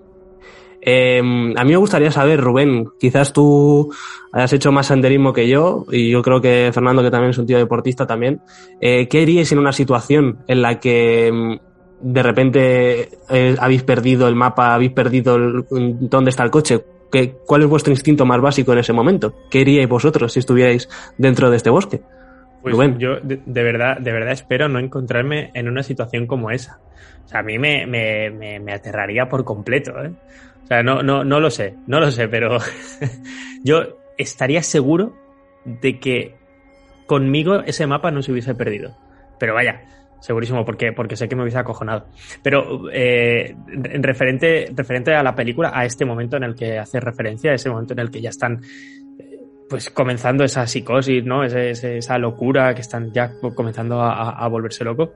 Eh, yo creo que, que aquí es crucial venir, eh, venir eh, eso, a la película sin, sin ningún tipo de, de, spoiler. Es, decir, molaba, mo- hubiese molado mucho ir a ver esta película con toda esta previa, con estos diarios, con estos carteles de estos actores o estas personas desaparecidas, y estar viendo la película y estar pensándote que esto es real. Y, y ahí me parece crucial eh, no saber que lo que estás viendo es una peli. O sea, de verdad que esto sí que me parecería un spoiler de estos jodidos. O sea, hay otros spoilers que yo siempre lo he pensado que me parecen una chorrada, pero aquí sí me parece, pero de, de importancia, pero, pero, pero, porque es que se, lo están jugando todo. Se están jugando todo a que, con este engaño. Y como pierdas el engaño, como, como se le, como se vea ese muñeco, como decía Juanan, ya está, te has cargado la película. ¿Cómo te va a dar miedo el momento en el que ves a los actores o a los personajes comenzarse a volver locos? El chico que está así, eh, sujetando la- sujetándose las rodillas, sentado en el suelo, balanceándose para adelante y para atrás, eh, empiezan a, a- a gritar porque sí, luego se empiezan a reír. O sea, todo, todo ese mal rollo a, a mí me hubiese llegado porque diría, tío, es que es, que es verdad, es que es, es puto cierto. Eh, no sé, me parece súper súper real cómo, cómo actúan y cómo se vuelven cada vez más locos. Da miedo solo de verlo. Es decir, que si Rubén se pierde en un bosque, mm, jamás le daremos con él. No, sabría, no sería capaz de salir. Sí, sí, conmigo no contéis. No, no, no, no, yo os espero. Os espero en la cabaña, haciendo huellas en las paredes con mis manos pintadas de betún. Entonces confiamos en Fer. Fer, ¿tú, tú, tú qué harías en ese A ver, camino? Eh, pues es que volvemos a lo mismo. Primeramente estamos... Bueno, la película está grabada en una época en la que todavía no están desarrollados los móviles. Ahora te metes... Cualquier persona se mete en un bosque con cualquier móvil y está un poco asegurado, ¿no? Pero bueno, yo qué sé, los tips de supervivencia, yo qué sé, seguir el riachuelo, puedes seguir el riachuelo, orientarte con el sol y más o menos pensar dónde está un punto de referencia, dónde has dejado el coche o así, bueno. El musgo, ¿no? El cosas- musgo crece hacia el norte o algo así, en los árboles. Mm, Sí, bueno, hay pequeñas cosas, pero bueno, que, que, que hay que darse, o sea, hay que pensar que están en un, en un momento de terror y, y lo han fiado todo a, a seguir un mapa que, que, que solo entiende, parece entender o sabe leer eh, eh, la chica y bueno, pues es una jugada arriesgada, la verdad. Y, lo- y de esto que decía eh, Rubén, yo es que ya te digo, sabiendo cuál, qué película iba a volver a rever, pero también con, con, con un lapsus de tiempo a lo mejor de 15 años, que yo no, porque yo creo que la vi una vez y no la he vuelto a ver. Yo he visto la película, la he visto en, la he puesto en versión original, y es que verdaderamente es creíble. O sea, te puedes creer que unos chavales han entrado en el bosque a grabar lo que sea, o intentar grabar una historia sobre una bruja, y te lo crees. Y que se, verdaderamente se pierden. Esas reacciones, como dice, de gritar, de, de- de los primeros enfrentamientos que hay entre ellos. No sé, es sú- es súper eh, realista o lo consiguen, no sé. Me parece muy bueno. Albert, Pues es que, a ver, es que en una situación así, la verdad que me gustaría que nos viésemos a más de uno. Yo, de, de hecho, hace poco tuve una experiencia un poco parecida. Yo me fui por ahí de, de ruta por el pueblo con un amigo y tengo que dar gracias que mi amigo sí que sabía dónde estábamos, pero vamos, estábamos de noche en medio, en medio del monte, o sea, yo no tenía ni puta idea de dónde estábamos. Y vamos, me llegó a ver en una de esas yo solo y la verdad que no, que no sé qué hubiese hecho. En ese, en hecho- ese momento, si haces clic eh, y te acuerdas de la peli en mitad del monte a oscuras, yo creo que lo, lo- sería terrible. Pues, pues, porque no la tenía reciente, pero llego a hacer la excursión ahora y yo creo que me, que me cago encima, eh, directamente. De- decía antes Rubén que con él no se hubiese perdido el mapa, yo seguramente hubiese sido el que hubiese dicho, ¡ah, tira el mapa al río! Yo- yo No hubiese- sirve de nada el mapa, no sirve de nada. hu- hubiese sido ese, probablemente. O sea que con eso te lo digo todo. Pues, po- pod- podríamos hacer como en G y utilizar el mapa de filtro. como hacen con. Eh... Eh, Juanan, ¿tú qué harías? Perdido en un bosque. A ver, yo lo primero es que seguramente me habría perdido en coche antes de llegar al bosque. Eso para empezar. sí. Eso. Plan para ir al bosque. No, tú, no, no, Si tú hubiera no, metido la aguant- tú no M30. aguantas, este no aguanta sin comida más de, más de medio, de- no sé, un día, una jornada. Pero si hay cerveza, si hay cerveza, sí, ¿no? A lo mejor. Eso por un lado. Pero Sí, si, y si- algunas setas. sí. si, si- si llega- si llegara al bosque, eh, perdería el mapa, importante, no lo tiraría, lo perdería. Y ya, y ya después, pues yo habría hecho lo que hacen ellos, sinceramente. Yo iría en una dirección constantemente. Lo que pasa que, claro, eh, si te pasa lo que les pasa a ellos, pues me volvería loco también. Es que yo creo que está bien representado. Lo que sí que habría hecho es dejar de grabar. Y a lo mejor me había, me si vuelvo ya otra vez al mismo riachuelo, después de haber ido todo el rato hacia el sur, me ato una roca al tobillo. Bueno, tendría que atar tres o cuatro, porque yo peso un poco. Y me ahogaría y me mataría. Yo creo que sería la solución más rápida. y- Joder, dices, tú, tío, dices tú ¿cómo que... dices eso? Más que nada para, para aliviaros el susto final, para que no lo paséis mal luego. Ah, bueno. Para que no, para que no lleguemos a la bruja. Para que, pero tú flotarías igualmente, no te preocupes. Pero que, pero que te iba a decir, que dices tú que no te grabarías. Yo te digo que eso pasa ahora y la peña se haría vídeos en directo, pues eso, dejar testimonio sí, visual. Pero, peña no, pero a ver, si pasara ahora, si pasara, si no, pero si nos pasara, joder, tenemos que ser un poco conscientes y no- no- nos tendríamos que a lo mejor perder en un bosque alejado de la mano de, de la mano de Dios donde no hubiera cobertura y que no pudiéramos ni llamar ni nada No, de pero eso que esto, podría pero que pasar. esto te pasa, tú te vas aquí a la Sierra de Madrid y a cierta altitud el móvil va jodido, ¿eh? Y a lo mejor no tienes, no tiene ni cobertura, entonces, Por eso. que tampoco es tan descabellado. Pero Claro, que me refiero que la gente se preocuparía, yo creo, más por hacer un vídeo, de, yo qué sé, pues para luego subirlo, que preocuparse por escapar de o salir de la situación, pero bueno. Sí, sí, sí, para, para ganar likes y suscriptores, ¿eh? Sería todo trending hecho- topic. En plan, sí. Lo tiro un poco a, a mi, a mi campo de conocimiento, o, o uno de ellos. Eh, hubo un youtuber que se hizo viral por grabar un cadáver en un bosque que se había suicidado. Bueno, y el sí, tío lo o- grababa y se, y, y se hacía de alguna forma jocosa. O sea que lo que dice Fer no es nada descabellado. Yo creo que la gente intentaría sacar provecho de la situación. Sí, no, más que intentar huir. seguro. Eh, bueno, chicos, otra cosa de las que no hemos hablado y quizás es importante, la relación que hay entre ellos tres. Eh, que a mí la sensación que me da siempre es que eh, Mikey y Josh están como en contra de ella, aunque se prestan a ayudarles. Siempre que hay algo que propone Heather, eh, ellos están como echándole la bronca, siempre tienen como movidas entre, entre ellos dos contra ella, excepto el momento en el que pierden el mapa, que a ella se vuelven locos del todo, pero siempre me da la sensación de que a ella la intentan como arrinconar. Eh, ¿Qué os parece a vosotros? Bueno, Ella es muy pesada, tío. Yo lo siento mucho, pero muy pesada. Pero yo no creo que sea, yo no creo que sea nada en contra de ella como tal, ¿no? O sea, es que eh, la situación en la que están se están se está volviendo todo más complejo, ¿no? O sea, no, Mm. no, no creo que sea nada hacia ella. Quizá entre ellos creo que también llegan un momento a discutir, ¿no? Con el mapa, Entre los dos, sí. A ver, entre los dos yo chicos, creo- me refiero. Sí, yo creo que en algún, en algún momento dirigen lo- pues eso, lo- los improperios, insultos directamente hacia ella porque es un poco la, la- la líder, ¿no? La que organiza el, la excursión. Sí, sí. Y, y aparte, lo que decíamos antes, es como que es la única que sabe leer el mapa. El propio Mike creo que lo dice en alguna ocasión, dice, yo me metí en este proyecto porque era algo que estaba planificado y, bueno, que, que, que parecía fiable, ¿no? Que, que era estable, ¿no? Se encuentran al final en, en una situación que es como ir a pasar un fin de semana acá al bosque a ver si grabamos algo, ¿no? Entonces yo creo que cargan un poco contra- con ella o, o contra ella por eso, porque es como un poco la, la cabeza visible del proyecto y a quien achacar un poco el, el desastre. Total, porque, porque al final es un sin Dios, o sea, no tiene, se van, se, o sea, van, eh, graban a dos personas hablando de la bruja, se meten al bosque y se pierden. O sea, no tenían planificado absolutamente nada. Que también te digo, los, los dos pavos, mm, o sea, ellos han sido los que se han querido involucrar en el proyecto, o sea, que luego que no vengan diciendo diciendo aquí nada sobre la, la chavala, que encima se habrá llevado el disgusto ella la primera, vamos, seguro. De morirse, ¿eh? le gusta morirse. Eh, de- yo estoy un poco con Juanan, ¿eh? Eh, A mí me parece que es muy pesada, Heather. Muy pesada. De hecho, eh, Muy la, pregunta tal cual eh, era, ¿crees que de alguna forma Heather hace que ellos comiencen a odiarla por lo mandona que es? Esa, esa era la pregunta. Eh, claro, Eh, Josh, te- ¿por qué te ríes, Josh? ¿Por qué te estás riendo, Josh? efectivamente. Yo entiendo... favor, quiero, quiero una versión de la película doblada por Juanan, ¿eh? Sería una comedia.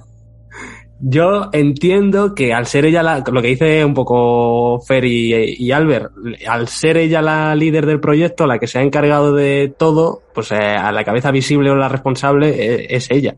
Eh, pero aún así, me parece que la tía es, es un- es una pedante. Eh, yo lo dejo ya ahí. Bueno, chicos, vamos a escuchar ya el tercer clip de Lucía. Y aquí hay otra cosa que no se ve en la peli, pero que ocurre en el diario. Así que lo escuchamos y ahora lo comentamos. 24 de octubre de 1994. Esos espantapájaros, muñecos vudú o lo que sea que hemos visto hoy eran acojonantes. Lo he filmado. He guardado uno para llevármelo. Los chicos han flipado un poco, pero quiero tener la ocasión de analizarla con más tranquilidad cuando salgamos de aquí. Algún día nos reiremos de todo esto. Buenas noches. Dios mío, te lo ruego. Sácanos de aquí. Hasta el ruido más débil e insignificante resulta sobrecogedor en los bosques. Si dejo de escribir, tendré que apagar la luz e irme a dormir. Estoy demasiado despierta para dormir. No entiendo cómo estos pueden dormir. Mañana encontraremos el coche, ¿es seguro? Por favor, después de lo que pasó anoche, aquellas voces de niño. Lo que tenga que llegar, que llegue. Aún no me explico cómo demonios hemos pasado el día caminando en círculos, si los tres miramos cada cinco minutos la brújula. ¿Cómo vamos a salir de aquí si seguimos caminando en círculos? Josh ha desaparecido. Ahora estamos Mike y yo solos. Tengo miedo. No sé qué es lo que nos sigue, solo sé que no quiero acabar sepultada sin más bajo un montón de piedras. ¿Dónde estará Josh? Tal vez salga a buscar ayuda, pero ¿por qué dejaría todas sus cosas en medio de la noche? Nunca debería haber arrancado aquella muñeca del árbol. Lo hice para demostrar a los chicos que no estaba asustada. Si algo viene a por mí sin poder apuñalarlo ni matarlo, lo menos que puedo hacer es filmarlo para que la gente sepa que eso es real. Algo va a pasar y me aterroriza. Pues ya ha llegado el momento en el que la bruja parece que está más cerca de ellos, les está pisando los talones. Eh, ya han encontrado los muñecos de vudú. Eh, también las noches son más aterradoras. Hemos escuchado ya como esos niños de los que hablábamos antes, las piedras apiladas cerca de sus tiendas de campaña. Y Josh ha desaparecido, Josh ya no está con, con ellos. Eh, aparte, en el diario, que es lo que ha narrado Lucía, eh, se, por, lo, por lo que parece, se ha guardado eh, Heather un, un muñeco vudú. Se lo ha guardado para analizarlo más adelante. Y puede ser una de las cosas que desencadenen que la película acabe así. Eh, ¿Es todo psicosis? O sea, ¿vosotros pensáis que realmente existe una bruja? ¿O que son ellos que se han perdido en el bosque, se están volviendo majaras y achacan todo esto a la sugestión que tenían del principio de la película? Rubén, abrimos el melón más importante. Joder, es que, tío, y creo que aquí es, es, es justo de lo que va también la peli, ¿no? O sea, en, en este momento es cuando te puedes comenzar a plantear esto que, ti- que tú dices. Eh, a partir de ahora, todos son, bueno, pues, pues situaciones que, que, que, que, se dan, ¿no? Como los ruidos en el bosque o que hay unas ramas con unas formas y tal, pero que esté vinculado a algo malo es algo que se están haciendo creer ellos a ellos mismos. O sea, no- no- nunca llega a suceder nada. Sí, sí que es cierto que, que cuando ven esas ramas y las abren y hay, no, no sé si son como unos dientes o algo así, eso La ya pues, camisa de... Sí, con la camisa ensangrentada. Ahí ya dices, bueno, eh, quizás ya me estoy haciendo caquita. Pero claro, no, no, no estás tampoco viendo algo como tal, ¿no? Entonces dices, ostras, eh, si estos chavales, si estos chavales acaban muriéndose, es, es que ese terror les, les ha matado. O sea, ese terror sin más. No ha habido una alguien ejecutor. Y eso es lo que me da más miedo, ¿no? Que se están volviendo locos y en- A lo mejor, imagínate que hay una familia haciendo senderismo ahí al lado y les está viendo y dice, madre mía, estos, pero eh, no sé, ¿Qué alguien que tenga un, claro, que diga, yo que sé, una familia que tenga un mapa, que sepa bien dónde están, a dónde van, que sepa que la bruja no existe, ¿no? Y, y decirles, pero ¿qué están haciendo? Si, si no pasa nada, ¿no? Y dice, no, no, es que ellos realmente lo creen. Ellos piensan de verdad que tienen a alguien con les, que les está siguiendo y eso les está matando. O sea, eso, mira, lo estoy diciendo, se me está poniendo los pelos de punta, voy a beber un poco de cerveza. Para calmar la ansiedad. Eh, Juanan, eh, ¿qué ha pasado? ¿Es psicosis? ¿Existe la bruja? ¿No existe? No sé, yo creo. mm, la gracia está precisamente en que, como ya lo hemos dicho, no te lo muestran en ningún momento. Sí que escuchamos cosas y te pueden llevar a pensarlo, pero claro, el, no verlo es lo que te puede hacer pensar que realmente no existe. Para, para mí sí existe, porque si no, no, no, sucederían las cosas tal y como suceden. Quiero decir, ese momento final del que hablaremos ahora en, en un poco, muchas de las teorías vemos al final que, que tiene la gente de fuera, vemos que al final están sucediendo. O sea, de alguna manera algo, algo de veracidad hay dentro de la historia. O a mí esa es la sensación que me queda. Si te quieres creer la historia, por supuesto. Y hay un momento, ya digo, a pesar de que cuando ya pierden a Josh, sí que me parece que eh, todo se pone sobre tenso. No tenso, sino sobre tenso.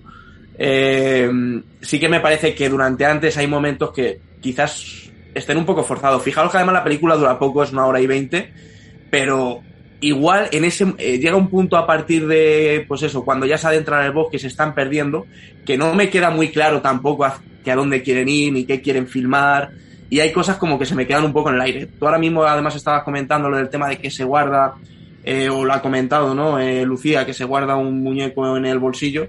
Si tenemos toda esa información quizás la historia cambia pero como lo que nosotros vemos en la película lo que sucede es lo que vemos pues sí que te puede dar a pensar, ¿no? Todavía que hay más, eh, pues, misticismo, como nos está diciendo durante todo el programa, y que esto a lo mejor sí que está todo dentro de sus cabezas, como dices.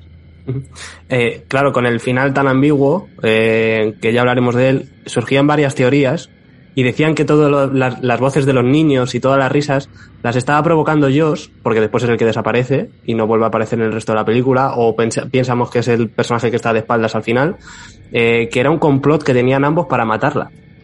Eh, era una de las teorías locas que, que existen, aparte de que puede que estén en un multiverso, de que hayan viajado al pasado, hay miles de teorías, y una de ellas era que todo, Por pesar, ruidos, ¿no?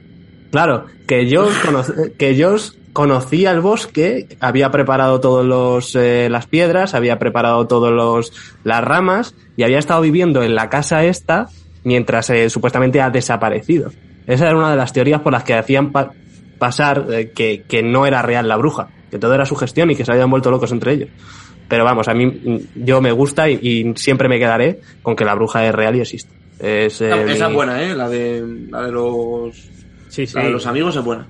No, Sí. y encima que, que, que, que alimenta, ¿no? El, Sí. que la película aún sea más eterna, ¿no? Que digas, joder, es que no es solo eso, es que encima la gente está debatiendo sobre qué puede ser, ¿no? Dices, no, no, si es que es evidente que es la bruja, no, no, puede ser esto, esto o lo otro, Buah, ya está, ya tienes peli de culto, ya lo tienes. Y la matan por mandona y por pesada. Te falta acabar la película diciendo se lo merecía. Es que por fin, Por hija de... bueno, por fin ha acabado. Eh, Fer, ¿tu teoría qué es? ¿Que es una psicosis en- colectiva o que la bruja les ha matado? Eh, a ver, ¿cómo era, la- cómo era la cuestión por- eh, específica, por favor? ¿Podemos Pues repetir? eh, si para, que si para ti de verdad existe una bruja o es todo que su gestión de ellos. A ver, eh, yo, siendo objetivo, al final, si habéis ido a algún sitio así, bosque o algún sitio, vamos, algún sitio aparte de la, de la civilización, un poco eh, un entorno natural y tal, es verdad que por la noche sueles escuchar ruidos, pero que es que puede ser cualquier cosa, animales, puede ser el propio viento, las propias ramas o cualquier tipo de, tronco que haya con la temperatura, al bajar la temperatura por la noche, eh, estallen, o sea que en cuanto a ruidos y la sugestión que te producen de noche y en, en ese entorno, te puedes creer cualquier cosa. Lo que pasa es que es cierto que la película bastante bueno, yo creo que claramente eh, mete gritos como de persona, ¿no? Es que parece una... Hay un momento en el que se oyen a voces de niños Los niños, sobre todo. y, y una persona que pide ayuda o, Josh. ¿Mm? o no sé si dice seguir la voz o, o algo así. Bueno, que, pero que me refiero que se ve claramente, que se escucha claramente que es una voz humana. Yo no sé hasta qué punto puede ser un delirio provocado por tanto tiempo, eh, encer- encerrados perdidos, a lo mejor falta de sueño, no lo sé. Eh, pero que luego no tendría sentido lo de los, los ítems estos que aparecen, las roquitas o, o, las, las maderas trenzadas, estas, no sé. Que puedes pensar cualquier cosa, que alguno de los tres ha levantado, que verdaderamente hay alguien por ahí y les esté puteando, pero vamos. Hostia, ¿nos, acorda, nos, ¿nos acordasteis eh, reviendo el proyecto de la bruja de Blair? A mí se me vino a la cabeza True Detective. Eh, por, las, por los bichos estos de Con el rollo ese. Y- La Digo, no sé si se basaría Karijoji Fukunaga. No, pero es que es lo que te digo, yo creo que como ahonda en, en mitos folclóricos al final, porque Sí. también hablan de vudú y tal, pues eh, True Detective creo que es en no, no, Nueva Orleans o Texas o por ahí, Sí. quiero decir que, que imagino que estará extendido por todo Estados Unidos. ¿Sabes? Mm. Sí, de hecho me suena sí, que, sí que- recuerda, que sí lo hemos visto en más, en más películas incluso. Lo- los, los, iba a decir muñequitos, estos palos trenzados que, sí, que parece un, un cuerpo, sí. Yo diría que a mí me da la sensación también, porque ya vas un poco viciado a- al propio nombre de la peli, ¿no? Pero sí me da, da la sensación de que hay algo raro. Eh, ya digo, yo creo que para mí sí que existe. Si no, no tendría sentido la película, o me gustaría menos. Pero, o sea, yo aunque sea me autoengaño con que existe, de verdad. Eh, bueno, chicos, vamos a escuchar ya la última. Oh, perdón, perdón, Alberto. Alberto, eh, ¿a ti qué te parece? ¿Que si existe la bruja o no existe? Me olvida de ti, perdóname. El gran olvidado. Pues, pues a ver, eh, bien es cierto que yo creo que puede ser un poco, o sea, la película obviamente juega, juega la ambigüedad, aunque, aunque bien es cierto que lo que estamos viendo es una filmación, o sea, que se oyen cosas es un hecho, porque lo estamos viendo, ya no es que sea, ya, ya, ya no es que la película juegue con, no, estamos escuchando los pensamientos de los protagonistas y puede ser que sea su gestión, la barrera entre realidad y ficción, aquí como supuestamente es una cinta que, es, que nos hemos encontrado, pues vamos, los sonidos que suenan son reales 100%. Que luego haya bruja o no, la peli lo deja ahí. Hombre, yo quiero creer que sí, ¿no? Que cuando, bueno, es que la escena final ya la comentaremos luego, pero yo creo que, que no deja lugar a dudas, sobre todo viniendo de lo que venimos. Sí, pero no se ve. Uy, perdón. No, no se ve, yo- pero yo es que me la, me la imagino eh, peluda y levitando, tío. Y me da mazo de miedo. Y claro, imaginármelo Pero, me da todavía más miedo, porque si lo viera seguramente sería, pues mira, justo como el otro día que hablábamos eh, Mario, que se compró Mama en Blu-ray. Eh, pues es una película que a mí me gusta precisamente porque muestra demasiado y, eh, y el diseño en general del muñeco me gusta, pero también creo que ese es el punto flaco de la película y que además no solamente eso, sino que se exceden en mostrar demasiado y contar demasiado del muñeco que sale en esa película. Sin embargo, aquí pasa justo lo opuesto y funciona muy bien. Entonces, eh, me hubiera disgustado, sinceramente, ver a la bruja, o no, no lo sé. Eh, una parte de mí sí que eh, le, le hubiera gustado que le hubiera, la bruja así llena de pelos, le hubiera dado un- una colleja al Mike y se hubiera caído de espaldas o algo así. Esta peli debería llamarse The Blair Project, porque The Witch no hay nada. yo, yo iba a decir, yo iba a decir que dice, bueno, existe la bruja o no la bruja, pero vaya usted a saber también que es bruja, ¿no? A lo mejor es que es una persona, no se sabe si hombre o mujer que... A lo mejor que es un No, pero me refiero que puede ser un... Porque aquí se habla también de un caso de un tal doctor no sé qué que había matado a no sé cuántos niños. Quiere decir que a lo mejor eh, el concepto de bruja que tenemos, más allá Sí, sí. de la escoba, de la nariz, no sé qué, tal y cual, es de una persona que, que es, no sé, que vive aislada en el bosque y a to- toda la, la gente que intenta introducirse en él se lo carga. Y quiere Sí, decir sí, que, que, que- que a lo mejor no es el prototípico, la, la, la escena proto, o la figura prototípica que tenemos de, de, pues eso, de una bruja, yo que sé, con un sombrero, con arruga, o arruga, Como sé, el no señor de, el de la matanza de Texas, ¿no? Cosas así. Claro, por eso te digo, pero que, no sé, a mí la sensación que me da es que hay, hay, alguien ahí que, que, que, le- que les está cargando a estos chavales o, o no quiere que salgan del bosque, no lo sé. Ojo como secuela, ¿eh? Y que en lugar de no mostrar nada, lo muestres todo más de sangre todo el rato, Pues Así en plan tenéis, tenéis que ver la de 2016. La de 2016 está saliendo todo lo que decís. Sale la bruja, sale sangre y sale mm, sustos. No, Pero no. mazo, desde el momento número uno. O sea, que la película empiece con, con, un decapita, con una decapitación. La cabeza de Josh. Yo creo que una ya con pica. eso- yo creo que ya tener una secuela ah, haciéndola así ya te, ya te está diciendo que, que es una mala secuela. O sea, puede ser una buena película, pero una mala secuela, porque precisamente los valores que tenía la primera, o sea, lo que estamos haciendo ahora nosotros, que es debatir si existe o no existe, O sea, la o sea, no- Rubén, no. Rubén, Matrix Resurrections es una mala, ha sido una mala secuela para ti. Ostras, Sí. hemos pasado a, a Matrix, ¿eh? Eh, bueno, eh, uf, es que ha- ha- has abierto un melonazo muy grande. y- Vale, no, y ya está. Si lo estás dudando, pues si est- estás poniendo en duda lo que acabas de decir. No voy a jugar a este juego, Juanan. Eh, la cuestión es que, eh, que, que- que podamos pensar que la bruja existe o no y que con la secuela sea evidente que sí que existe, coño, a mí me hace que pierda puntos. Lo que mola es, es debatir, es que la película esté viva, que tú digas, ya, ya, la película me ha contado algo, pero eh, pu- puedo verla pensando que la bruja no está. Es que la puedo ver, puede funcionar. Pero ahí No, está no la la cosa, tío, que, que el, éxito de uno y el éxito de otro. Porque yo es que no pienso ni ver la, la secuela. Quiero decir que, que tampoco. A mí me han, me han darle entrado más curiosidad, vuelta. ¿eh? No, a mí sinceramente no. Yo, Según- yo creo se que lo estará que bien, o sea, estará graciosa Pero es de ver, pero pues ya está. Si, si Es no sale que- la bruja llena de pelos en los sobacos, me voy. No es. Chehuaca la bruja, ¿eh? No es, no es Chehuaca. Eh, bueno, me gusta que Pero hayáis esa- abierto el pero melón. es más parecida a Anna Taylor Joy. Donde hay pelo hay alegría. No, es, es eh, la de Rec, es el muñeco de Rec. de- desde el no. final. Es ese muñeco. La niña. Pues hasta luego. Eh, me gusta lo que dice Fer de que haya habido una leyenda de que se achaque a un personaje que hay dentro del bosque que no tiene nada que ver con lo paranormal. Eh, creo que puede ser una cosa factible. También existen los, eh, pues los nómadas o la gente que, bueno, pues, eh, pues vive un poco la naturaleza y demás. Y además se ve que todo el pueblo es una zona rural, o sea, no se ven grandes superficies, son casas siempre bajas, o sea, que no es una zona muy urbanizada, por así decirlo. Por eso me gusta la, la teoría de Fer de que realmente hay alguien que no es una bruja, sino que es alguien real, que les está puteando, les está haciendo pasarlo mal porque eh, se han metido dentro de su casa, se han metido dentro de su terreno y por eso tiene que acabar como acaba. Así que yo comparto Claro. esa teoría con Fer, también es bastante buena. Como un, como un redneck. En plan, ¡fuera de mis tierras, niños! ¡Joder! ¡Fuera de aquí, cabrones, hippies! Fuera de mi césped, efectivamente. Bueno chicos, eh, vamos a escuchar ya lo que es el clip final, la última entrada al diario, que no el final de la película. Eh, y bueno, eh, la interpretación de Lucía eh, es magnífica, os dejamos con ella. Mis sentidos están tan hiperagudizados que empiezo a tener alucinaciones. Me he quedado sin batería y estoy convencida de que algo horrible va a ocurrir.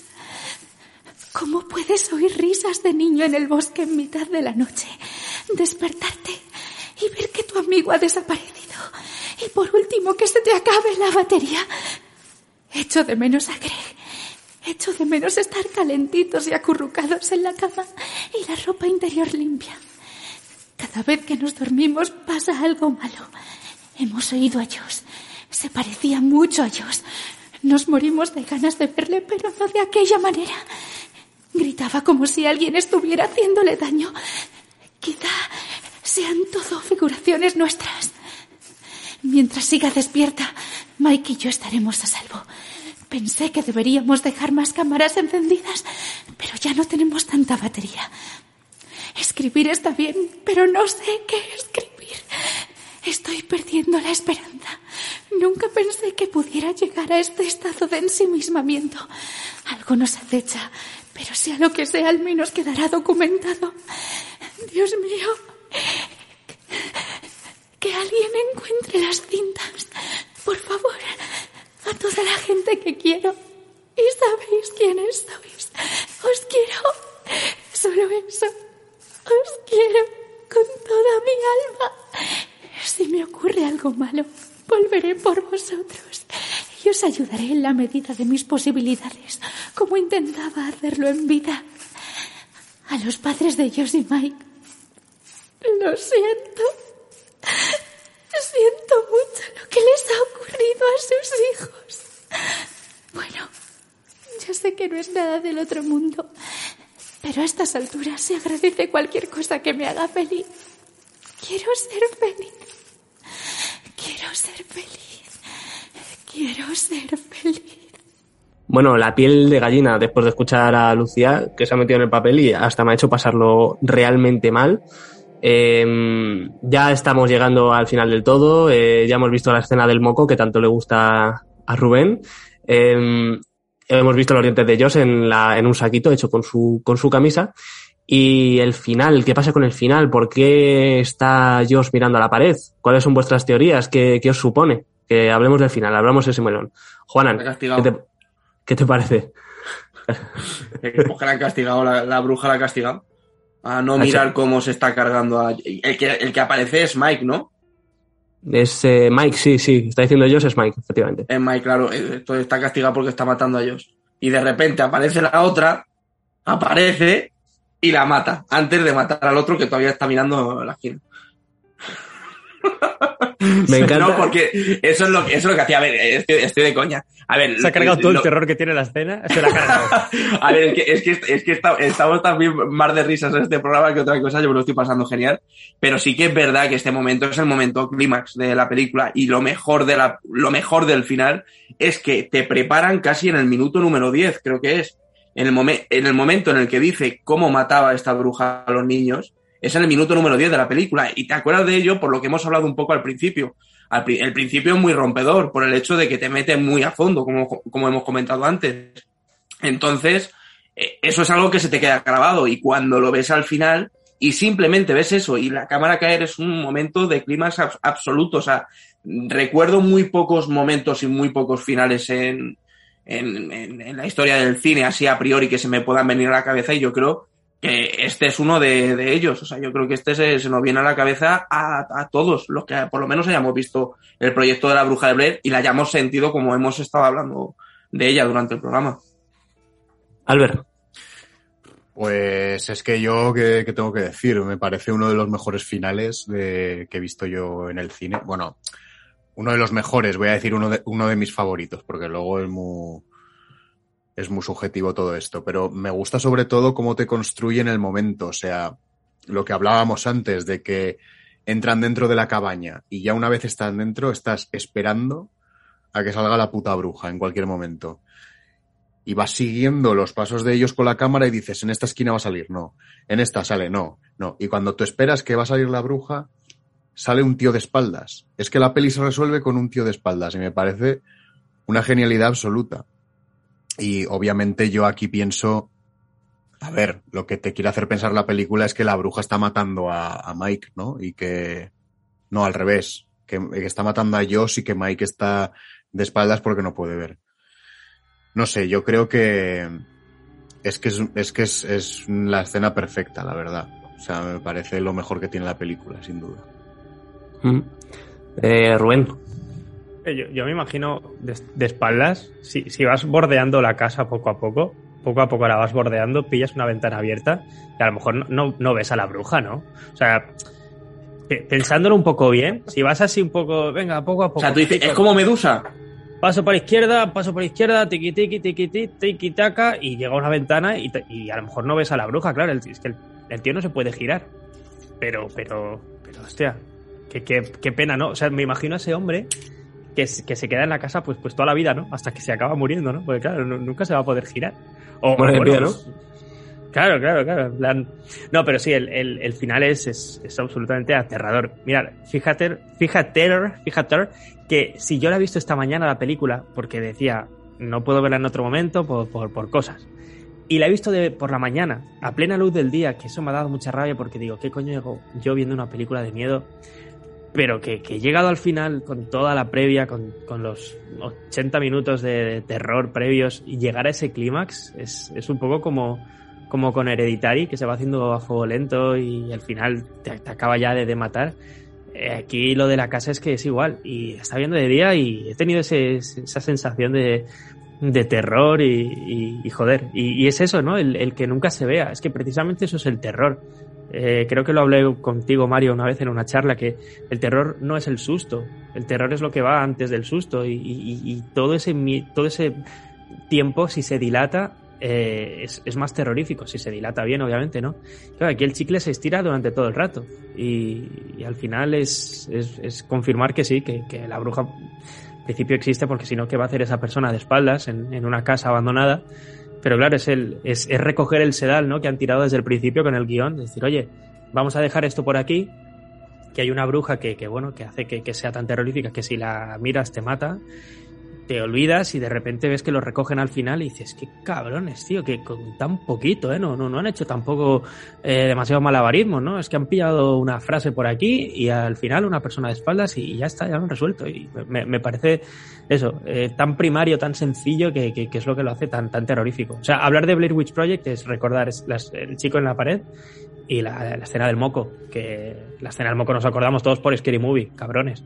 Pero, pero, pero joder, eh, la escena de, del chico en la pared es, es aterradora. Hostia, me gustaría saber en qué coño estaba pensando la tía realmente para ponerse así, ¿eh? O si le metieron suero en la napia o yo qué sé. Se mete mucho en el papel. No hay tanto moco, ¿eh? O sea, hay un Es, agua, es agua, tío. Estás hoy al final, es al final un poco de aguilla, sí. Es agua, es agua, aguilla mocosa. Está muy pero... bien hecho, está muy bien, ¿eh? O sea, ella está genial, o sea... Sí, sí, sí, sí, sí, pero claro, es que en Scary Movie nos hizo pensar que aquello era un surtidor, no sé, como, como, un, como un sifón.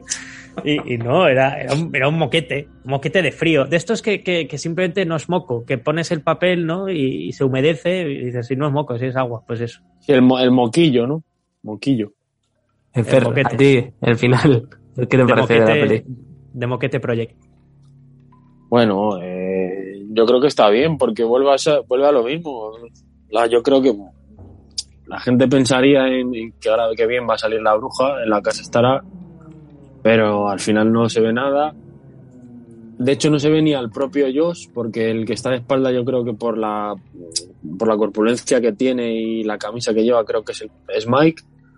Entonces, no sé, te vuelve, a, te vuelve a plantear un poco la historia de esta de qué está pasando, ¿no? Yo no sé si verdaderamente hay una bruja, pero algo, algo ocurre, desde luego, y, y, están cargándose a, los chavales estos, o sea que no lo sé, mantiene esa, ese misterio, yo creo que está bien, el final está bien hecho como, como y, y no deberían eh, mostrar a la bruja en ningún momento, yo creo que está bien así. Sigues pensando que, que, puede significar que alguien o que, que se mete en el bosque pueda desaparecer porque, porque hay una bruja, pero ¿qué es lo que es lo que supone que es una bruja, ¿no? Es una mujer que tiene poderes o es una persona cualquiera que mata a la peña, yo qué sé. Yo creo que está bien hecho así. Mantiene el, Aquí sigue siendo el, válida la teoría que ha dicho antes Mario, la de que se la han montado los dos.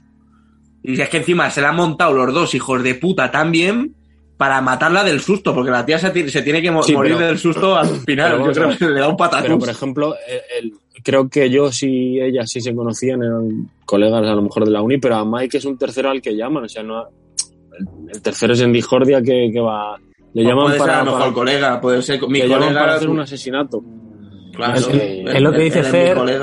Es lo que se dice Fer, y, y, y, aquí en el fragmento que hemos escuchado de Lucía se habla de Greg, que es el novio de, de Heather, eh, pero al parecer. Sí, de Greg. eh, no, y, y, y, que resulta que, que, otra de las teorías y otra cosa de las que se hablan es que Mike y ella fueran ex. Mike y ella fueran exnovios y el tercero en discordia efectivamente es un desconocido. Lo que pasa es que nunca se habla de esto durante la película, pero Mike siempre es el que está a favor de ella. Si alguien la tiene que defender es Mike.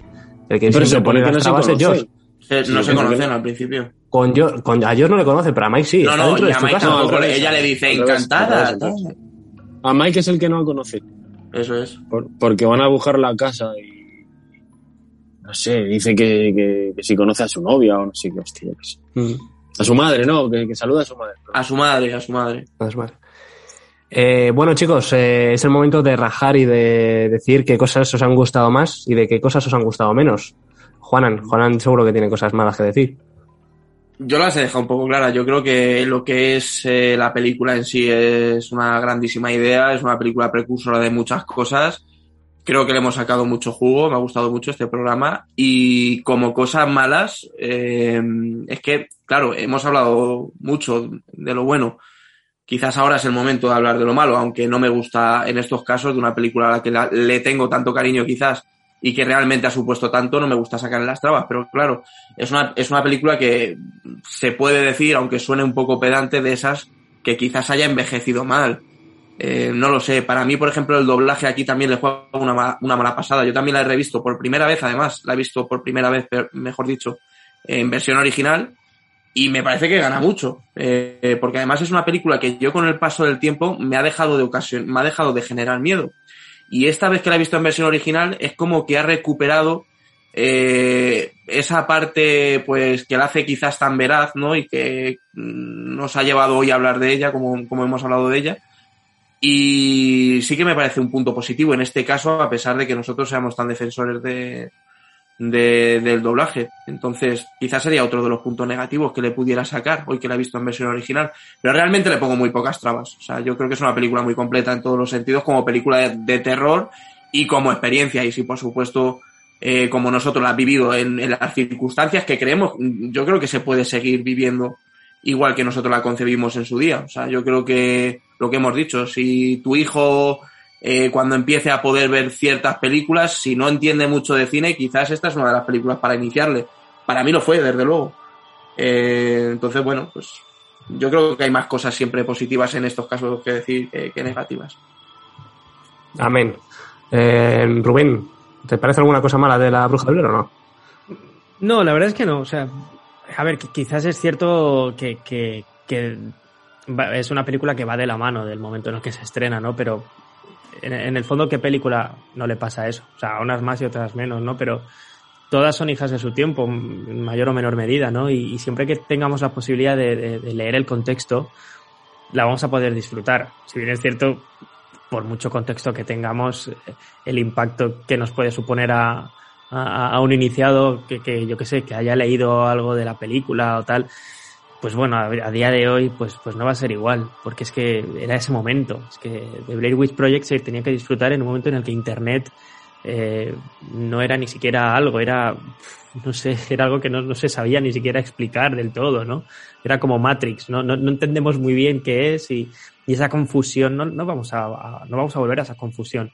Es como decía Juana, ¿no? Esa confusión, quizás se la puedes, eh, un niño quizás, pues sí, molaría, ¿no? Pero claro, te cargas la infancia de ese niño. Claro, es como que, venga, tú que todavía eres muy, muy pequeñico, pues te voy a poner la ¿Te gusta película, la Navidad? ¿Crees, crees en, en Papá Noel y en la felicidad? Pues toma.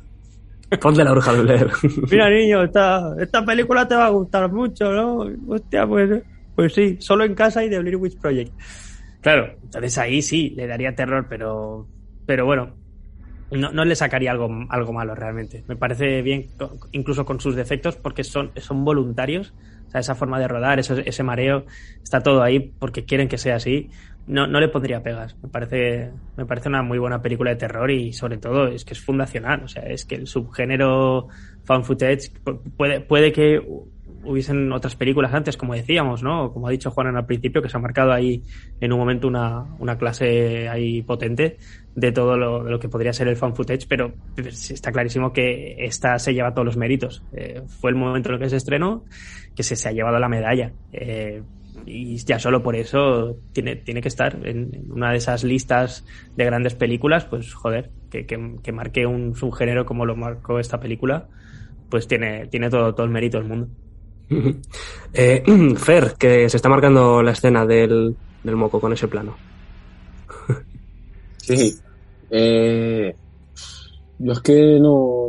Tampoco creo que tenga muchas pegas. A mí, por ejemplo, sí es verdad que me, me causa curiosidad eh, a lo mejor ver un poco más del metraje. Al final se queda. Bueno, no se queda corto porque creo que está bien. Eh, como está, una hora y veinte. Pero es verdad que por lo visto dice que tardaron mucho tiempo, varios meses en editarlo porque tenían metraje por, no que sé, ocho horas o no sé qué. Y que a lo mejor ver otro, algo más de- del metraje, a lo mejor unas escenas diferentes, no sé, que, que, generasen más tensión a la, o diesen más tensión a la peli, o, o ver alguna, algún tipo de enfrentamiento, o, que nos permitiese descubrir algo más de la historia, o intentar adivinar algo más sobre la bruja, o sobre el propio paradero de Josh, no lo sé, algo de, esto, pero bueno, es, también escarbar demasiado. Yo creo que tal y como está, está bien. Lo que he dicho antes, que eh, creo que hay que verla en, versión original porque le da todavía la aporta más realismo a la peli. Y, y no sé, creo que está bien. Yo no le- o sea, no creo que viéndola después de muchos años, ya te digo, yo creo que 15 o 20 años que yo no la había visto. Y aun sabiendo que es una película al final eh, de bajo presupuesto, todo lo que tú quieras, que toda la, la circunstancia que te plantea de los chavales es falsa, es un montaje, es muy creíble y está bien hecha, así como, como una película documental de bajo presupuesto, eh, cámara en mano, no sé, creo que está muy bien. Yo no le pondría Eh, pega. Me estáis sentando cátedra, ¿eh? Me están encantando vuestras intervenciones. Eh, Albert, ¿alguna pega? Pues a ver. em, ¿Por dónde ser- empiezo? yo, yo voy, yo voy a ser un poco más hater en este aspecto. Eh, creo que. Creo que la película. eh, cuando, cuando sabes que es mentira, para mí la peli ya funciona un poco peor en sí. Eh, en el sentido de que.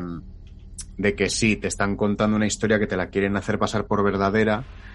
Y precisamente yo creo que la gracia de todo ello es que te lo creas. Y más allá de eso, a ver, es una peli que obviamente es del género que es.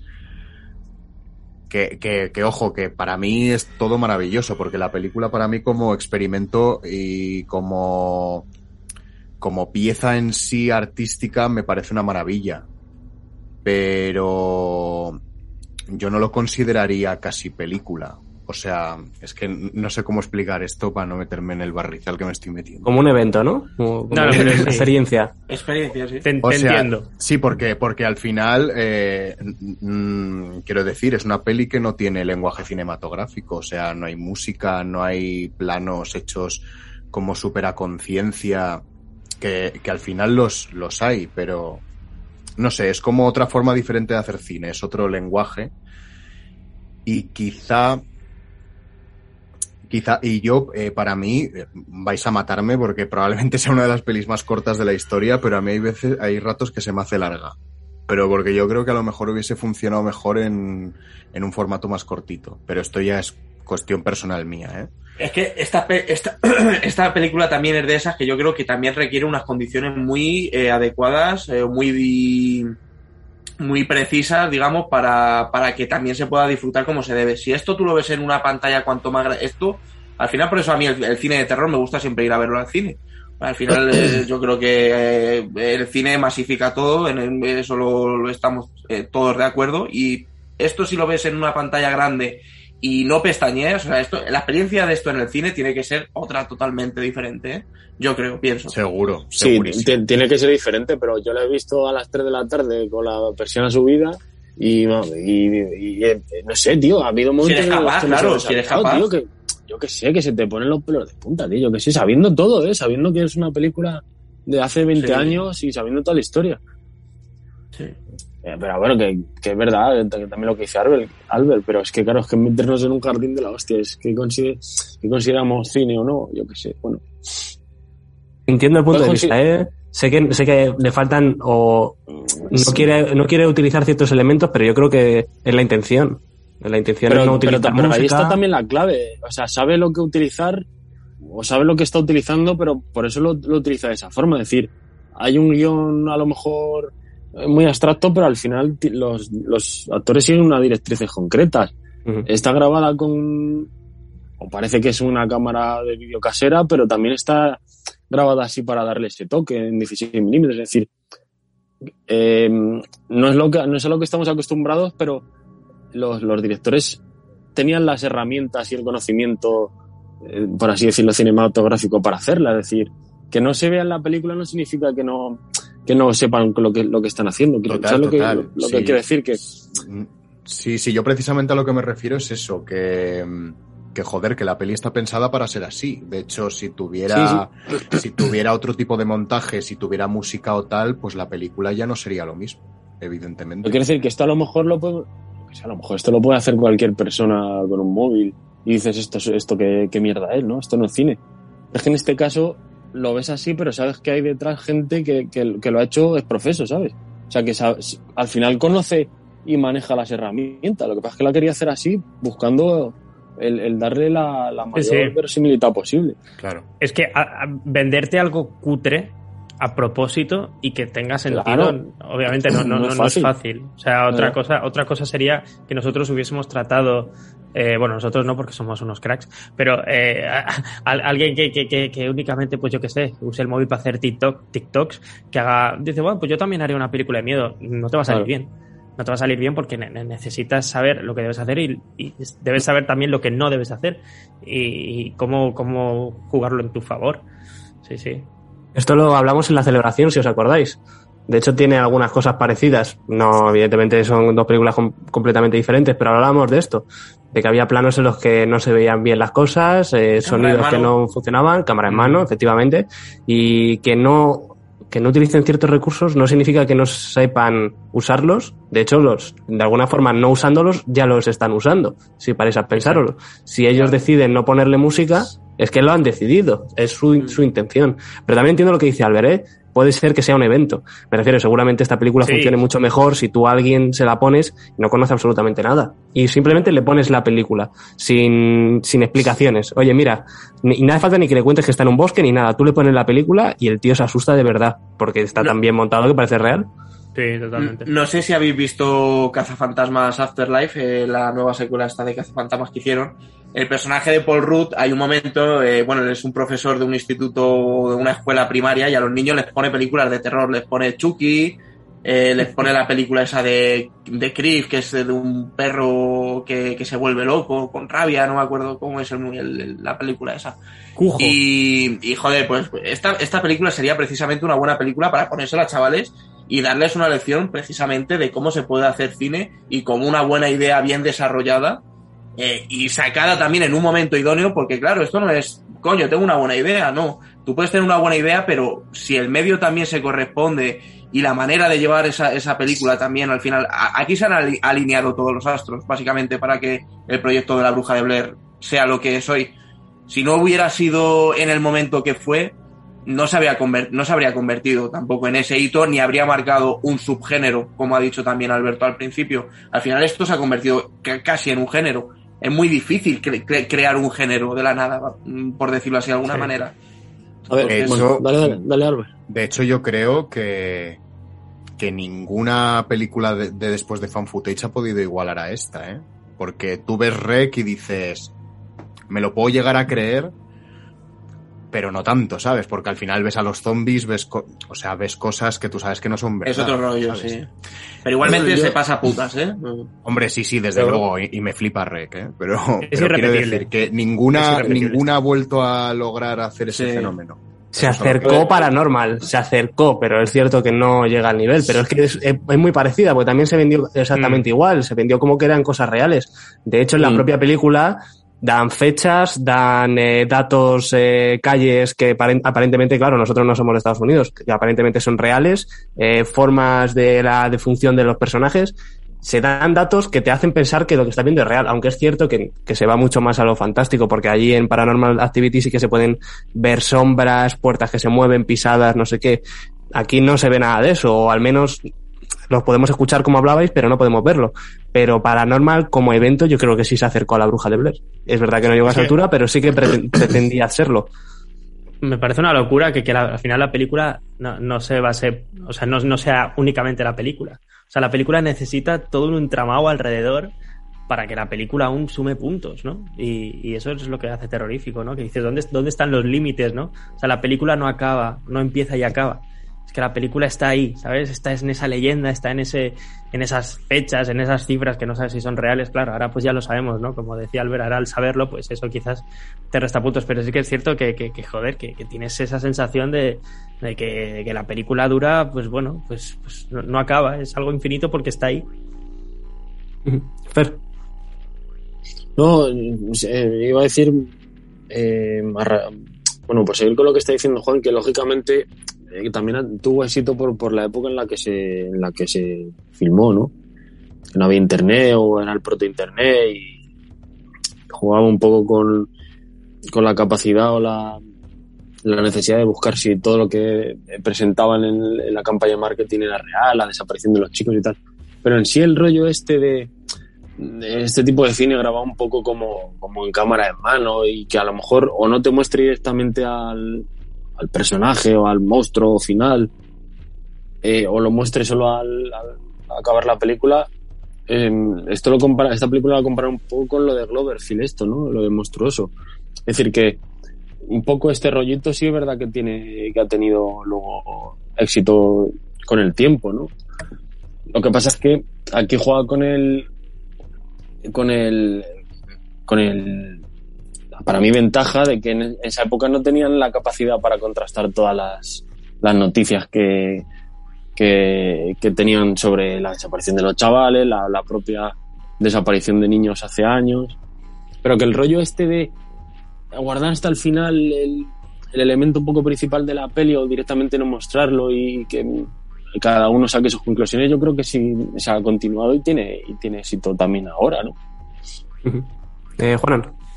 Mira, justo por eso que acaba de decir último Fer, y precisamente el ejemplo que ha puesto con, con Monstruoso, es muy bueno para saber. Yo para Normal Activity es que sinceramente no la viví de esa manera. Entonces tampoco puedo compararla con, con, con esa, pero con Monstruoso sí. Eh, de hecho, Monstruoso me acuerdo de la campaña de marketing que tuvo, que ahí sí que fue en pleno ya había internet. Y pero no fue- se veía nada, lo que me refiero. no que se veía nada, pero lo que ha habido también en relación con esa saga quizás se pueda equiparar un poco a lo que se intentó con este proyecto de la bruja de Blair, ¿no? Ese misticismo de ocultarlo todo y aquí es más complicado, cada vez obviamente es todavía más complicado lo que hemos visto eh, recientemente con Spider-Man No Way Home, cada vez es más difícil tapar todas estas cosas. Entonces, pues efectivamente es que se alinearon un poco los astros y yo precisamente creo que se sale de lo común eh, incluso más se sale, por supuesto, del, del nivel donde se puede encontrar monstruoso y yo diría también Paranormal Activity. Eh, bueno, chicos, eh, yo creo que hemos hablado un poco de todo. Eh, yo creo que ha quedado un podcast bastante redondo. Estoy muy contento con que hayáis estado vosotros aquí. Y pues nada, eh, recordar a la gente que nos puede seguir en Instagram, en TikTok. eh, tenemos un grupo de Telegram donde hablamos de todo, eh, de todo, básicamente. Y Juanan, Rubén, Fer, eh, Albert, muchas gracias por estar aquí. Que ya sabéis que para mí es una peli importante, de mis favoritas, y me ha hecho Muchas mucha ilusión que estéis aquí. Y hombre, Gracias por invitarnos, ¿no? Diría. Estado súper guay el programa, ¿eh? Además, súper divertido para, para el- de lo que estábamos hablando, ¿eh? Me ha recordado un poco que vi los extras hace tiempo del, eh, del Silencio de los Corderos, que decían Mm. que el rodaje fue un puto cachondeo. Y decías, qué curioso, ¿eh? Pues ha sido un poco como, como nuestro Silencio de los Corderos personal. Sí. Eh, efectivamente. Y nada, por último, darle las gracias de nuevo a, a Lucía y a Miguel por prestarse a, a colaborar con nosotros. Y pues nada, chicos, esto ha sido todo. Esto ha sido puro vicio. ¿Adicto al cine? No te pierdas nuestro próximo capítulo en Puro Vicio.